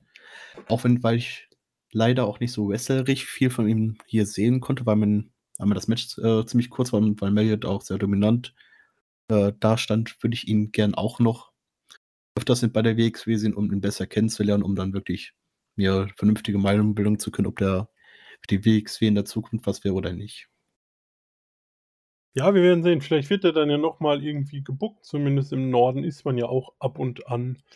Ähm, mal schauen, ob es da dann nochmal zu einer äh, Chance für Aposin gibt, sein Können zu zeigen. Ähm, zumindest Ende des Jahres fährt man ja zumindest in den Osten, in den Norden, weiß ich jetzt gerade gar nicht, aber wer weiß, die Zukunft wird es zeigen. Auf jeden Fall kein uninteressanter Mann. Mal schauen, wie es da weitergeht. Für uns ging es auf jeden Fall weiter im Main Event der Show. Knapp 20 Minuten Unified World Wrestling Championship. Tristan Archer gewann am Ende gegen Jon Simmons mit ähm, tatkräftigster Unterstützung äh, von Heisenberg ähm, und einem, ja, ich glaube schon einem Klassiker von äh, Westside Extreme Wrestling, dem berühmt-berüchtigten Referee, Referee Bump, Pascal. Und der natürlich von Herrn Tassilo Jung aus. Natürlich. ähm, ja, das Match an sich ist natürlich nicht schlecht gewesen. Hätte man diese Ansetzung nicht schon ein paar Mal gesehen. Mhm. War das tatsächlich das größte Problem. Und da ich jetzt nicht Jörn Simmons als Serie gesehen habe, hat sich ein bisschen gezogen, halt bis zum Ende, bis Heisenberg eingegriffen hat, weil es für, für mich tatsächlich ein bisschen überraschend kam. Weil ich auch erst gedacht habe, der hat jetzt seine Storyline da hinten mit Maggot. Mhm. Und die Story mit Jörn Simmons wäre jetzt abgeschlossen, ist anscheinend dann ja wohl nicht. Und dann mal schauen, wo es äh, hingeht. Ähm, Bei Broken Woods hatte man jetzt schon ein, boah, was war das, Street Fight oder ähnliches äh, Match gehabt. Und Last Man Standing, glaube ich, war es, oder? Ja, von Man, ja, glaube ich, war Last Man Standing, hast recht. Ähm, ja, bin mal gespannt, ob man erklärt, warum Heisenberg damit noch nicht fertig ist nach so einer starken Niederlage. Und was da vielleicht auch noch mit Levaniel und vielleicht sogar auch hier Maggot und Heisenberg gegen Björn und Levaniel, dass man da was vielleicht auch noch aufbaut. Wir werden es dann sehen. Das ist so etwas, was mich dann am meisten Match gereizt hat, wie man die Story jetzt weiterführen möchte. Ja, die ist, hat auch bei mir zwei, drei Fahrzeichen hinterlassen, weil gerade Last Man Standing ist ja eigentlich was, womit du normalerweise die Storyline beendest und nicht erst Last Man Standing und nachher dann noch das Singles-Match hinterher. Insofern äh, fehlt mir auch da noch ein bisschen die Fantasie, was man äh, an der Stelle jetzt wirklich machen möchte. Aber gut, man wird da schon, denke ich, irgendwelche hoffentlich sinnvollen Wege finden und sonst werden die sich auch erstmal bei Shortcut to the Top, äh, glaube ich, dann im Match wiedersehen. Aber ansonsten, im Match war gut, klar, hatten wir schon öfters und auch mit jetzt dann der Eingriff von der Westbump. Aber es ist trotzdem so, ich kann die beiden zusammen ganz gut im Ring sehen. Muss ich jetzt die nächsten Monate zwar auch noch nicht mal haben, aber sollte ich jetzt nächstes Jahr nochmal irgendwie oder dann auch live in der Halle Tristan Archer gegen Jon Simmons äh, vorgesetzt bekommen, ob jetzt und mit Titel nicht, um, nicht um den Titel. Einfach als äh, Big Man Match äh, werde ich sicherlich nichts gegen sagen. Das kann man immer wieder mal bringen, auch wenn wir jetzt davon ein bisschen äh, Pause brauchen. Hat auf jeden Fall das Event grundsätzlich ganz gut abgerundet, auch wenn ich da wieder die Frage habe, ob man de- der letzte Moment von so einer etwas größeren Show dann wirklich sein muss, dass da nochmal irgendwie so für ein bisschen Beatdown ist und es dann eigentlich gar nicht mehr um die Titelverteidigung geht, sondern eigentlich äh, um irgendwelche Leute geht, die eingreifen. Ja, am Ende, ähm, um es nicht zu unterschlagen, kam dann Levaniel auch nochmal raus, weil nach dem Match Heisenberg natürlich nicht genug hatte, weiter auf den Niederländer Jörn Simmons einschlug. Ähm, ja, wie gesagt, bis halt Levaniel dann am Ende nochmal rauskam, den Save machte. Ähm, ich würde Pascal zustimmen, dass es für Jürgen Simmons eigentlich ja nur im Tech-Team erstmal weitergehen kann. Alles andere wäre jetzt ein bisschen merkwürdig, nachdem er jetzt zig Titelchancen ähm, gegen Tristan Archer hat liegen lassen. Ähm, und ich wüsste auch nicht, wo man sonst mit den beiden, mit der Story um die beiden hin möchte. Aus wir sehen einen Turn von, ja, wem auch immer. Ähm, aber grundsätzlich glaube ich da auch eher, dass die beiden irgendwas als Tag-Team machen werden. Heisenberg ist für mich so ein großes Rätsel, haben wir auch schon öfter darüber gesprochen. Erst die Countout-Siege nach dem Karat, dann die doch relativ deutliche Niederlage gegen Herrn Simmons und jetzt mischt er sich da wieder ein. Ähm, ja, geht es da irgendwo im Singles-Bereich irgendwo hin oder ähm, hängt für mich so ein bisschen in der Luft? Pascal, eine Idee dazu? Tatsächlich ist es für mich auch ziemlich schwierig, weil der irgendwie auf jeder Hochzeit mitspielt. Der spielt bei Maggot um die Shotgun-Titel da ein bisschen mit. Der spielt jetzt hier bei Jörn Simmons äh, mit und vielleicht auch ein vielleicht sogar von Tag-Team-Match gegen Jörn Simmons. Das Problem ist wirklich, ich kann nicht sehen, wohin die Storyline hinführt. Man hatte Mhm. schon wirklich, wie schon gesagt, ein Last-Minute-Standing-Match gehabt. Wie willst du das Match jetzt noch toppen, um da wirklich einen kompletten Cut zu ziehen? Ein Hair vs. Hair Match bei den beiden? Schwierig. äh, mir würde zum, zum jetzigen Zeitpunkt zumindest erstmal nichts einfallen, wie schon Olli gesagt hat. Ich gehe auch mal davon aus, beim Shortcut sie sich gegenseitig eliminieren werden und sich dann nach der Eliminierung sich aus der Halle prügeln werden. Mhm. Und mal gucken, was dann Richtung Tag Team Festival geht, auch wenn ich glaube, dass Giovanni und Jörn da erstmal im Turnier mit dabei sein werden. Da ich ja heute auch schon wild, relativ wild rum würde ich, äh, da ich wild rumpredikte, würde ich an der Stelle von Pascal direkt mal mit einsteigen. Also wie gesagt, Le Levaniel und Simmons als Tech-Team sehe ich auch. Ähm, ich gehe sogar davon aus, dass Levaniel durch irgendeine dumme Aktion den Sieg kostet. Ich könnte mir vorstellen, Simmons will eigentlich schon den Sieg einfahren. Levaniel taggt sich dann selber ein, weil er zeigen will, dass, äh, wie toll er es kann oder selbst wenn Simmons den Sieg noch nicht ganz eingefahren hat. Und will es auf jeden Fall eintaggen und dann äh, verlieren die beiden doch und entweder Simmons äh, verhaut ihn dann schon, turnt Heel und äh, split das Team. Oder es gibt danach nochmal eine relevante Show, spätestens bei äh, Shortcut, äh, nicht Shortcut, ähm, wir die Events heute zusammen. Spätestens bei der Anniversary Show, wo Simmons nochmal irgendwie ein relevantes Singles-Match hat. Vielleicht irgendwie ein Match dann gegen Heisenberg, um mal wieder die Storyline zu kreuzen. Und äh, Levaniel versaut ihm das und dann verhaut äh, Simmons ihn. Also, wie gesagt, ich denke, es geht über den Tech-Team-Weg und Simmons turnt irgendwann gegen Levaniel Heel. Wäre so meine Prognose und das für das Programm bis Jahresende. Klingt auf jeden Fall nicht ganz unvernünftig. Ähm, wo es mit Heisenberg dann hingeht, ich glaube, da müssen wir alle noch ein bisschen abwarten. Ähm, ja, kommen wir vielleicht zu Shortcut to the Top diesen Samstag. Ähm, Pascal und ich werden zumindest da sein. Olli und der Emra, so wie ich das im Kopf habe, nicht. Ähm, Korrekt.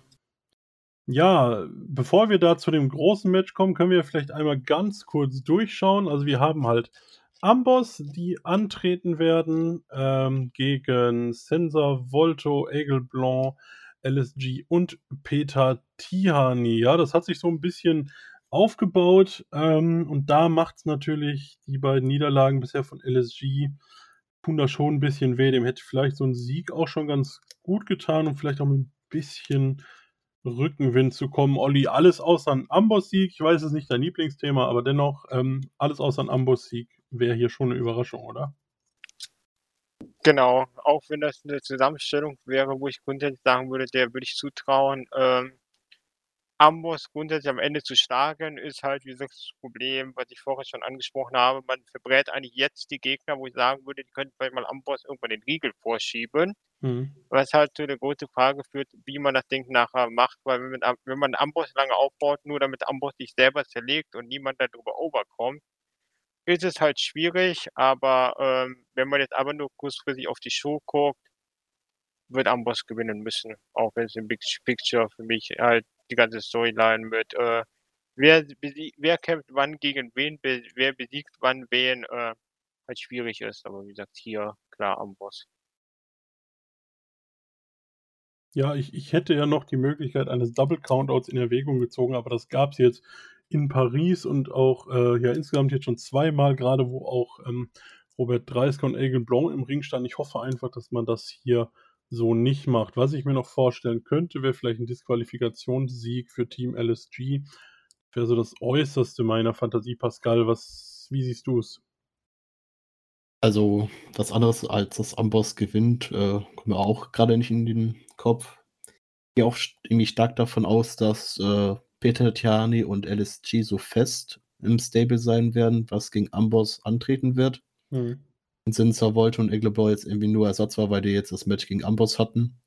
Und dass es so nach und nach sich das Stable erstmal so ein bisschen aufbaut. Ich denke mal, dass so ein, vielleicht so ein, noch ein Rotation jemand sein wird, der, wenn er wieder fit ist, dass er ins Stable fest hinzukommt und vielleicht noch einen vierten Mann, der mir zum Beispiel jetzt nicht einfallen würde. Aber ansonsten, eigentlich müsste, müsste hier Amboss gewinnen oder man gibt wirklich LSG den Sieg, indem er Lawrence Foreman pinnt und damit 30er noch pissiger wird auf ihn. Hat man ja ein bisschen da schon angedeutet, dass äh, 30er und Lawrence Foreman nicht so immer einer der Meinungen bei einem Match. Aber wie gesagt, Amboss muss eigentlich hier gewinnen. Alles andere wäre zumindest sehr fragwürdig vom Booking her. Ähm, ja, wir haben die Siegerin aus Paris, Calypso, die Baby Allison um die WXW Women's Championship herausfordert. Ähm, ja, hier haben wir wieder das typische Booking. Ähm, da in dem Fall kein Fly-In, weil das WXW-Roster nach Paris gezogen ist für den einen Abend. Aber ähm, nichtsdestotrotz ja jemand, der nicht regelmäßig in den Shows dabei ist, gewinnt halt ein Match und bekommt das Titelmatch. Ähm, ja, würde ich jetzt nicht unbedingt davon ausgehen, dass hier ein Titelwechsel stattfindet, oder Pascal? Ich auch nicht davon aus, auch wenn man das diesmal etwas anderes gemacht hat, dass, da sie ja wirklich die Championess besiegt hat. Aber man kennt ja die Regel, wenn sowas passiert, dann wird der Titel dann im Titelmatch auch verteidigt. Ist natürlich jetzt die Frage, ob Calypso jetzt auch öfters bei der WXW jetzt äh, zu, Besuch, äh, zu Besuch, ja, da öfters jetzt auftritt oder nicht. Mhm. Aber ich auch aber wirklich davon aus, dass Baby Allisons, äh, Baby Allisons, weil auf, auf einmal zwei, äh, gute Baby Allison, äh, bis zum Tag Team Festival ihren Titel auf jeden Fall behält. Und ich drücke auch ganz fest die Daumen, dass da vielleicht bis dahin ein vernünftiges Story erzählt wird, dass man da auch ein großes Women's Titelmatch machen kann, wo sie auch die Chance hätte, den Titel zu verlieren. Hm. Ja, äh, Calypso hatte schon mal Anfang 2020, habe ich gerade nachgeschaut, einen, einen Auftritt, da war es aber auch für Fight for Paris Tag 1, also auch bei der APC in Zusammenhang mit der WXW, da ging es um die Women's Championship. Damals hat sie gegen Amale verloren. Oder Amale, ich weiß nicht genau, wie man das ausspricht. Ah ja, okay. Mail, ja, alles klar. Ähm, ja, also vielleicht dann etwas regelmäßiger. Letztes Mal hat der Auftritt auf jeden Fall nicht dazu geführt, dass man sie seitens der WXW öfter gebuckt hätte. Olli, denkst du, es ist eine Möglichkeit, dass Calypso jetzt öfter für die WXW in den Ring steigt? Ich würde es hoffen. Also mein Wunschszenario ist auch einfach mal, um was anderes zu sagen, dass die vielleicht halbwegs in der Nähe von Twisted Archer wohnt und die beiden äh, sich gut genug gut genug miteinander klarkommen, um ein paar Stunden gemeinsam im Auto zu sitzen mhm. und wir dementsprechend dann nächsten, dem nächsten Champion Car haben, in dem dann Calypso und äh, Tristan Archer zusammen mit ihren Titeln regelmäßig zur WXW fahren und wieder ein bisschen Abwechslung haben, weil ich glaube, auch mit den Masken und allem, was die durchaus ein interessantes Gimmick sein könnte oder verstrahlen, äh, versprühen könnte, Deswegen, ich glaube, ich würde es mir ganz gerne anschauen, allein schon der Abwechslung halber. Und wenn es dann am Ende drei Monate oder sagen wir mal One bis zur Anniversary Show wird, äh, wäre es, glaube ich, nicht das Schlimmste. Deswegen sage ich mal, äh, Calypso gewinnt das Ganze und wir sehen sie in ein paar Monate als Championess. Könnte ich mich auch äh, mit anfreunden. Ich fand sie in den paar Minuten, die ich jetzt gesehen habe, gar nicht so schlecht. Ich würde aber tippen, Baby Allison verteidigt. Pascal, dein Tipp? Ja, Baby Alice wird verteidigen. Bin mal gespannt. Können wir nächstes Mal auflösen, wer am besten war in unserem Tippspiel. So. Ja, wir haben viel drüber gesprochen. Ich stelle jetzt einfach mal provokant die Frage an Olli. Axel Tischer, gegen Bobby Guns. Für Alex Tisch, Axel Tischer ein Big Match oder nicht? Äh, Im WXW-Kosmos ist es ein Big Match und ich muss halt sagen, das wird eine Anpaarung sein, die wahrscheinlich schon von der Art her relativ technisch gewässert wird und ich glaube, die Paarung wird für viele ein Albtraum sein, weil ich glaube, es wird halt viele geben, die Bobby Guns nicht wirklich sehen wollen, auch nicht die, diese Art von Matches sehen wollen. Und es wird halt viele geben, die Axel Tischer nicht mögen. Das heißt, wer ein Fan von den beiden ist, für, die, für dieser Traummatch, für den Rest wird das wahrscheinlich sowas sein, wo die sagen, okay, 15 Minuten, 20 Minuten, hätte ich jetzt nicht haben müssen. Gilt für mich auch so, auch wenn ich glaube, dass die zusammenpassen. Und ich denke, nach dem komischen Book der letzten Wochen, vor allem nachdem sich jetzt auch nicht mehr wieder darauf rumgeritten haben, dass er die gro großen, mittelgroßen Matches nicht mehr gewinnt und jetzt einfach vielleicht wieder Matches gewinnt, denke ich, dass er das Match gewinnen wird und es irgendwie relativ planlos mit ihm weitergeht, weil wir empfehlen jetzt auch die Vignetten wieder, wo er sich über irgendwas aufregt. Ich habe da keine Ahnung, was man damit will, aber ich würde sagen, Tischer gewinnt das und vielleicht ist sogar Michael Knight dabei und äh, irgendwo am Ring und versaut das irgendwie Bobby ganz und man macht da dann mit dem Split weiter. Ich weiß es nicht, aber ich sehe gerade keinen Grund, warum Bobby ganz das gewinnen sollte. Ja, es kam heute interessanterweise ähm, der Teaser für Shortcut to the Top raus, bei YouTube und Instagram zumindest zu sehen. Ähm, Twitter wahrscheinlich auch. Also ich tippe mal so, auf allen sozialen Medien kann man sich das anschauen. Und dort ging Axel Tischer nochmal darauf ein, dass die letzten Monate für ihn eher bergab gingen. Hat jetzt nicht gesagt, dass er die Big Matches verliert, aber ich würde mir wünschen, und deswegen tippe ich es auch, dass Axel Tischer das Ding meinetwegen auch kontrovers, aber er wird es verlieren und da dann die Story vielleicht inklusive Heel-Turn Pascal äh, wird dann Ja. wieder Fahrt aufnehmen. Besonders weil ja der gute Axel Tischer ja auch so beliebt ist in Oberhausen. Also nicht. Ähm, ja, aber Bobby Guns gegen Axel Tischer wird für mich wahrscheinlich auch ein ziemliches Highlight werden, weil ich dieses, diese Art von Wrestling sehr mag.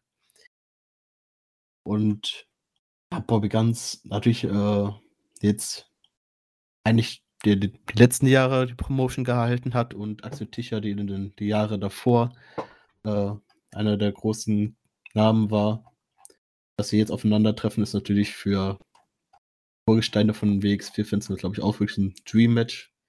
Und ich glaube auch, dass das Match auch ziemlich viel Zeit bekommt. Und ich freue mich tatsächlich äh, am meisten drauf von den Matches, was nicht äh, Shortcut to the Top ist. Wer gewinnt?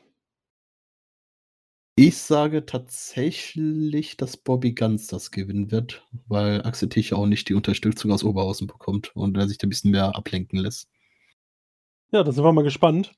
Ähm, ja, ein, äh, wenn mich nicht alles täuscht, ein Match ist noch angekündigt. Ich glaube, dass wir uns da alle einig sein werden, dass Tristan Archer seinen Titel gegen Ahura verteidigen wird. Zumindest mein Tipp. Der Franzose gewinnt. Ähm, Pascal, stimmst du mir dazu? Ja, und glaube, auch viel mehr brauchen wir da nicht zu, drüber zu reden. Wäre, glaube ich, auch nur Übergangsgegner, auch wenn ein Sieg von Ahura jetzt wirklich sehr überraschend wäre, womit, glaube ich, auch keiner mitrechnen würde. Ja, aber es wäre so ein bisschen die Überraschung um der Überraschung willen, oder Olli? Ja, und das wäre eine äh, extrem beschissene Entscheidung, gerade wenn man jetzt sagt, man macht eine Fehde irgendwie Maggot und dann auf dem Weg dann eine Word also eine Word-Title-Fehde, Maggot, Ahura mit Baby Allison und Eisenberg im Kosmos drinnen. Muss ich nicht haben. Ich muss keine Freak-Show im Main-Event haben, deswegen äh, wäre das schon schwierig und diese, man hat ja auch gesehen mit der Überraschung, die Überraschung Willen mit Archer einmal den Titel abnehmen, damit er den kurz danach wieder gewonnen hat, ist man nicht wirklich gut gefahren, deswegen Mhm. hoffe ich, dass hier sich der Fischhand durchsetzt und äh, Archer das Ding verteidigt und das wäre auch aus meiner Sicht sogar ein guter Zeitpunkt. Vielleicht mit einer kleinen Ablenkung, aber halt am Ende mal ein Pinfall äh, nach einem Finisher. Also kein äh, Low Blow oder ähnliches, sondern halt wirklich mal ein Finisher von Tristan Archer. Das wird Ahura auch nicht wehtun, weil er jetzt gerade wieder zurück ist und trotzdem mit dem Match im Rampenlicht stand. Und wenn da irgendwie, keine Ahnung, vorne noch Maggot oder Baby Allison zwei Minuten vor rausgekommen sind, da ein bisschen abgelenkt ist und dann einen klaren Finisher frisst, um ihn ein bisschen zu schützen, wird ihm das trotzdem nicht schaden. Deswegen bitte hoffentlich alles richtig machen. Ja, ich denke auch Ahura wird auch eine relativ cleane Niederlage nicht schaden, hat dann sein Programm mit Maggot, wo man ihn wieder gut aufbauen kann, zumindest als ebenbürtigen Gegner. Ähm, ich denke auch, dass hier die Chance, dass Tristan Archer zumindest mal halbwegs clean gewinnt, relativ groß ist. Ja, und dann das namensgebende Match des Abends, Shortcut to the Top. Wenn ich es richtig sehe, wurden 20 WrestlerInnen, muss man ja sagen, angekündigt. Ähm, 19 Männer und Orshi ist auch dabei.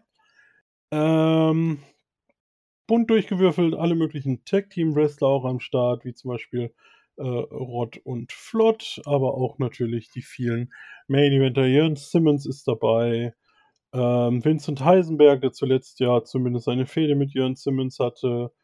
Äh, Levaniel, um nur mal ein paar zu nennen. Ähm, Olli, wer sind denn für dich die großen Favoriten?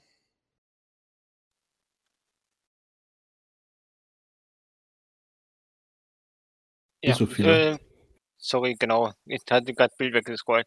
Ja, gute Frage. Große Favoriten. Ähm, Amboss macht für mich keinen Sinn, die jetzt schon ins Titelmatch zu packen.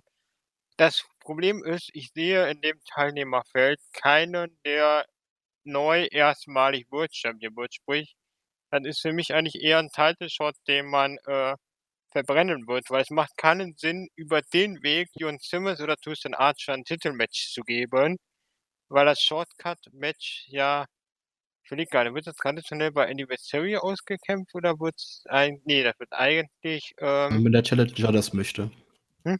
Wenn der Challenger das möchte. Also das gewinnt, sucht sich meistens dann das Datum aus, wo es stattfindet.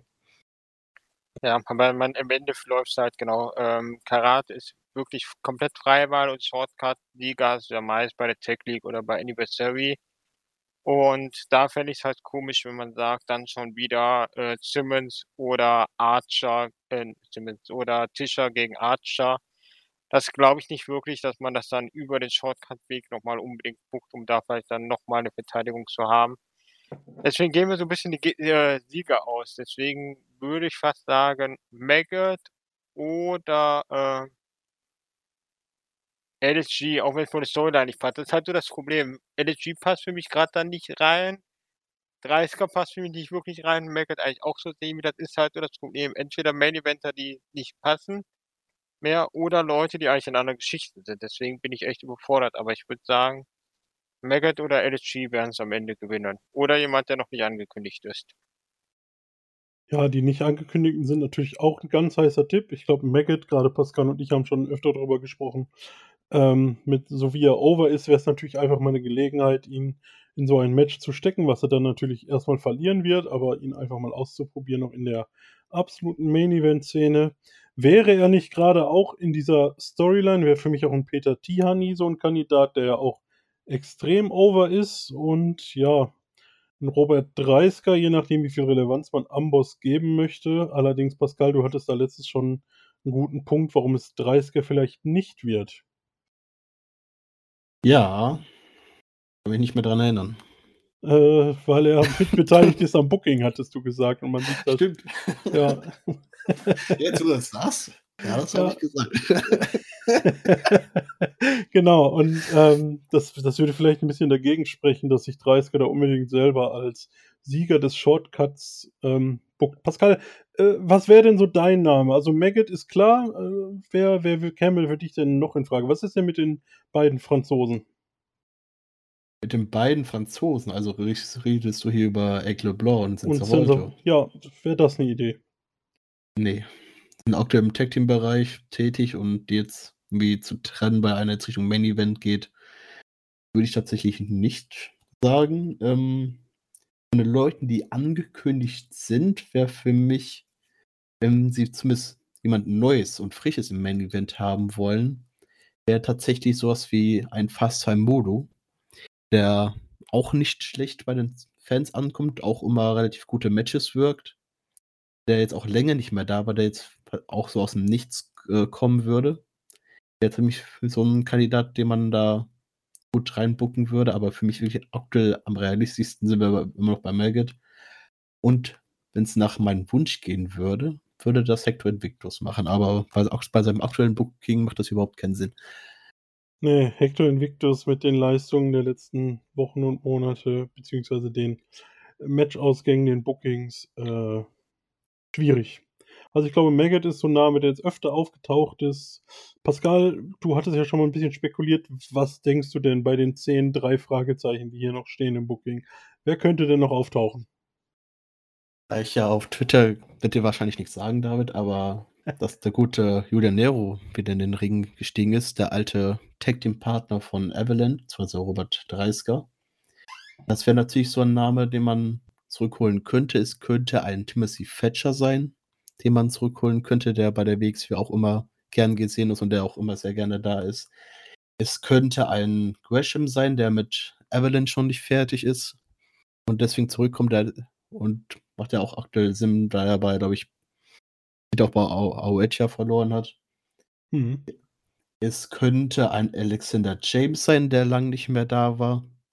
Der seit Karat 2020, glaube ich, nicht mehr da war und wirklich ein, eigentlich eine gute Storyline am Laufen hatte mit Killer Kelly, die auch lang nicht mehr da wäre. Das wäre natürlich auch eine Kandidatin, die man zurückbringen könnte.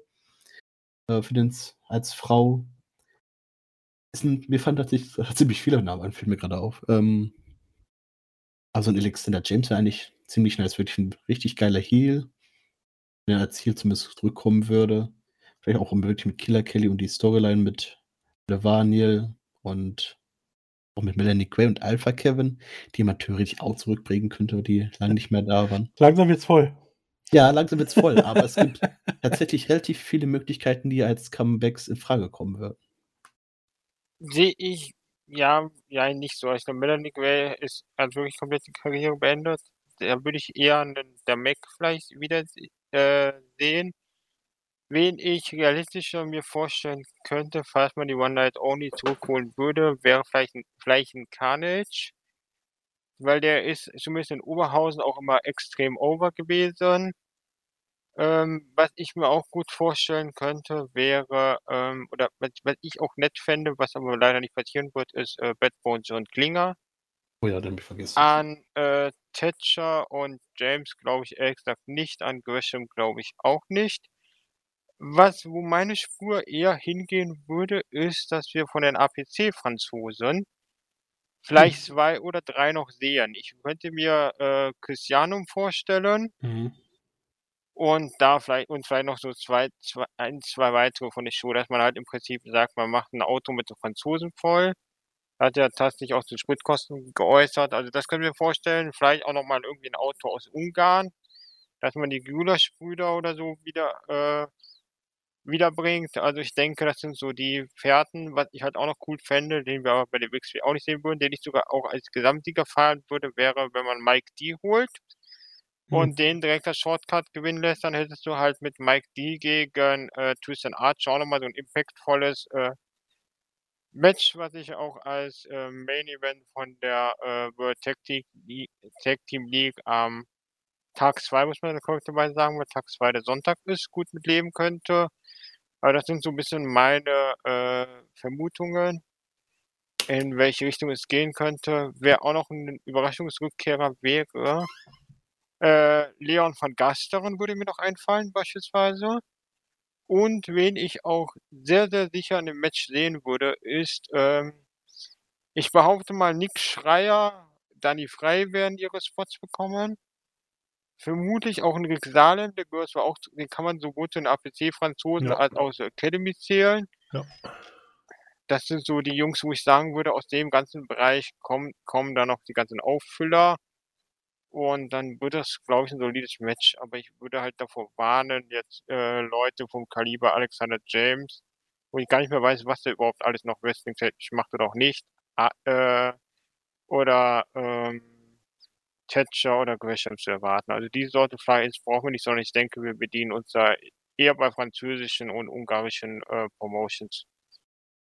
Ja, vielleicht kommt ja der ein oder andere Knallername. Vielleicht gehen wir nicht davon aus, aber die Hoffnung stirbt natürlich äh, zuletzt. Pascal, wir beide werden es live sehen am Samstag. Ähm, Komme ich schon sehr drauf, muss ich sagen.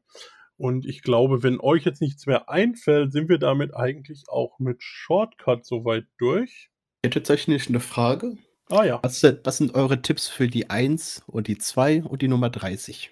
Ah.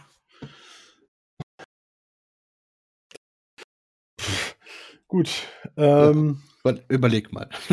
Ja, du kannst ja mal anfangen, Pascal. Du hast ja bestimmt schon drüber nachgedacht, was du tippen würdest. Was ich ziemlich nice wäre, wenn so ein vielleicht so ein eins, eins Peter Tihani und zwei einer von den Arrows, Dover oder Icarus wäre, glaube ich, ja, könnte ganz interessant werden. Und als Nummer 30, auch, auch wenn Olli nicht dran glaubt, könnte ich mir zum Beispiel auch nochmal einen Gresham vorstellen, besonders weil er sein World-Titel-Match auch nicht so ganz fair verloren hat und somit sich vielleicht auch nochmal, vielleicht auch Richtung Karat, sich seinen, seine zweite Chance auf den Titel nochmal sichern kann, als Nummer 30. Ja, ich könnte mir auch vorstellen, dass man es nutzt, um nochmal so einen ähnlichen Spot wie beim, ich weiß, ich glaube, es war die Wild, war ein Wildcard-Match, wo Schenkenberg und Charisma auf einmal in verschiedenen Teams waren und dass man die beiden als 1 und 2 rausschickt. Ich, das tippe ich jetzt einfach mal. Ähm, 30 würde ich mir nochmal ganz kurz überlegen und gebe einfach mal an Olli weiter. Ja, ähm, genau, also eins würde ich halt auch dazu tendieren, dass wir wahrscheinlich entweder zwei aus einem Team bekommen oder, aber das wäre wahrscheinlich zu langweilig, weil die dann doch eher das aussetzen, bis die Nummer drei kommt. Ähm, deswegen denke ich fast, es wird am Ende auf Amboss versus Team LSG am Start hinauslaufen. Ich sage jetzt aber trotzdem mal was anderes. Ich sage mal, ähm, zwar Amboss ja, Robert Dreisker kommt als 1 raus und als Nummer 2 kommt äh, Fast Mudo raus und als Nummer 30 kommt äh, Senza Volto. Den, das würde ich zuvor auch nochmal nachschieben, habe ich auch ganz kurz überlegt, ob man den das Ding gewinnen lässt und Mhm. äh, das Match gibt, um mal noch was Spektakuläres zu haben. Aber da ich den dann doch eher bei der Tech League sehe und dann vielleicht sogar als Tag Team Champion zusammen mit Egel Blanc, habe ich das jetzt verworfen, weil dann würde das nämlich weder fürs äh, Tag, äh, World Tag Team Festival noch für die Anniversary Show passen. Deswegen, ich denke, als 30, der wird knapp dran äh, schnuppern, es nicht schaffen und äh, dann halte ich die Tag Titles holen. Also Senza Volto meine 30. Ich sag, Levaniel kommt als 30, sag ich jetzt einfach. Und am Ende kostet der dann irgendwie Jörn Simmons, wird selber noch eliminiert und Wenn das passiert, verlasse ich die Veranstaltung, bevor das Match vorbei ist. alles klar. Ich werde es mit dem Handy aufnehmen, wenn das passiert. Gut, ich glaube, die Tipps sind auf jeden Fall abgegeben. Ähm, wir werden nächstes Mal schauen, wer von uns hier wirklich Experte ist und warum ich es nicht bin. Wahrscheinlich keiner von uns. Ja. ähm, ja, Olli, wenn es für dich okay ist, würde ich dir dann das Wort überreichen. Übergeben? Übergeben ist, glaube ich, ja das richtige Wort. Genau, äh, die meisten geschätzten Hörer würden jetzt vermuten, dass wir direkt mit der GWF weitermachen. Dem ist noch nicht so, weil es gibt nämlich am 7. August am Sonntag nochmal eine Show der WXW. Und zwar Fight Forever in Gelsenkirchen, der neuen äh, WXW Wrestling Academy im Alma Park.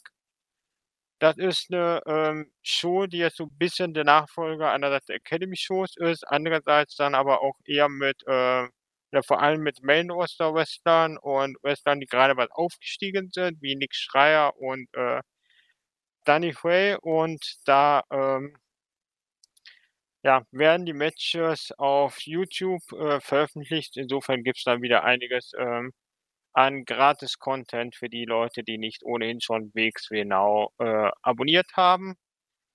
Was ja auch immer ein großes Thema war, nachdem die ganzen äh, Shotgun-Shows auf YouTube eingestellt waren. Insofern gibt es da ein bisschen Content. Das eine Match gab es ja schon mal in der Pre-Show, was dann aufgezeichnet und veröffentlicht wurde. Ich würde mir gerne einmal so kurz die Karte äh, vorlesen. Das sind jetzt alles keine ganz spektakulären Matches, aber für die einen oder anderen interessant so ein bisschen, was es da so gibt für sehr kleines Geld. Ähm, Karten, ich glaube 10 Euro bis 15 Euro um den Dreh rum. Also das kann man sich gut leisten und wer aus der Gegend ist, für den ist der Weg nach Gelsenkirchen natürlich ein kurzer. Lohnt sich also durchaus da mal reinzuschauen. Die Matchcard sieht aus wie folgt. Einen Moment.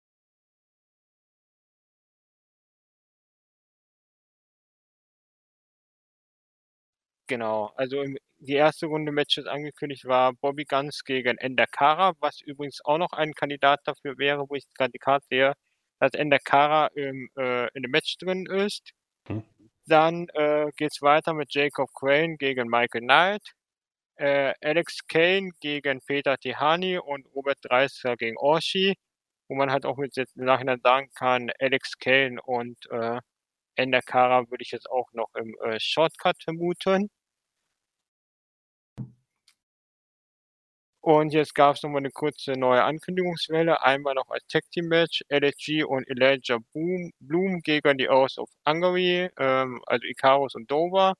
Dazu gibt es dann noch das Singles Match Danny Frey gegen äh, Norman Harras und äh, Nick Schreier gegen äh, Levaniel, also sieben Matches auf der Card. So viele Teile des ähm, Rosters. Insofern ist es was, was man sich durchaus anschauen kann, wenn man die Zeit hat, zumal die Show halt wirklich sehr, sehr günstig ist und was halt auch für viele Hardcore-Fans der WXW aus Oberhaus wichtig ist. Das ist einfach wieder eine klassische äh, Show mit vier Stehplätzen. Es gibt auch, meine ich, einen Sitzplatzbereich, aber wer wieder bei Wrestling in Oberhausen oder zumindest in der Nähe stehen möchte, ist da äh, sehr gut mit beraten soll der erste Auftakt so einer Show sein. Wie oft es diese Shows geben wird, muss man sehen. Hängt wahrscheinlich auch vom Zuspruch und der Menge an Content ab, die man für äh, den YouTube-Kanal braucht. Aber das ist so der letzte äh, Hinweis in Sachen WXW noch. Und ein Wochenende bei der Show wird, glaube ich, von uns keiner mehr dabei sein. Aber ich gehe davon aus, dass es genug Leute gibt, die beide äh, Shows mitnehmen.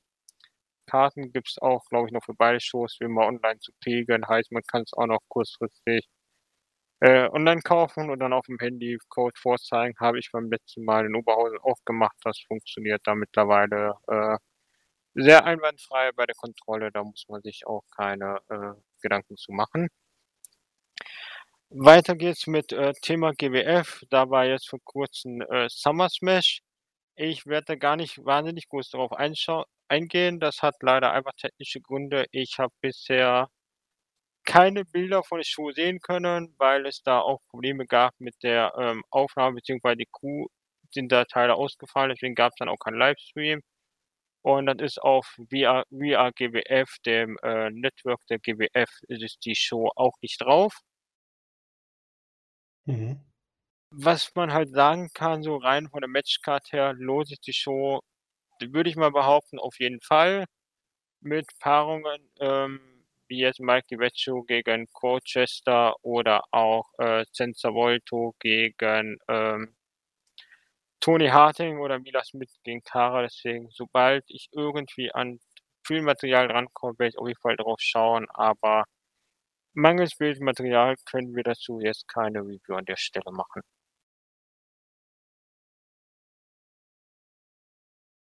Gut. Und was, was man als letztes Match auch noch erwähnen sollte, Pascal Spalter gegen Ahura, aber jetzt wollte David noch was einwerfen.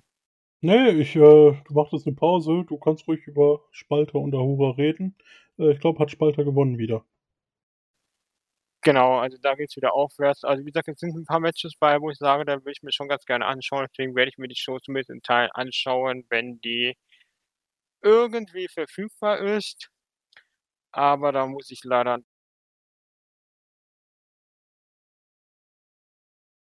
Nach leider hat man dich nicht mehr gehört, Olli. Ja, leider muss ich aber noch ein bisschen Geduld haben, bis man die Show dann hoffentlich irgendwann sehen kann. GBF wird jetzt normal weiter veranstalten.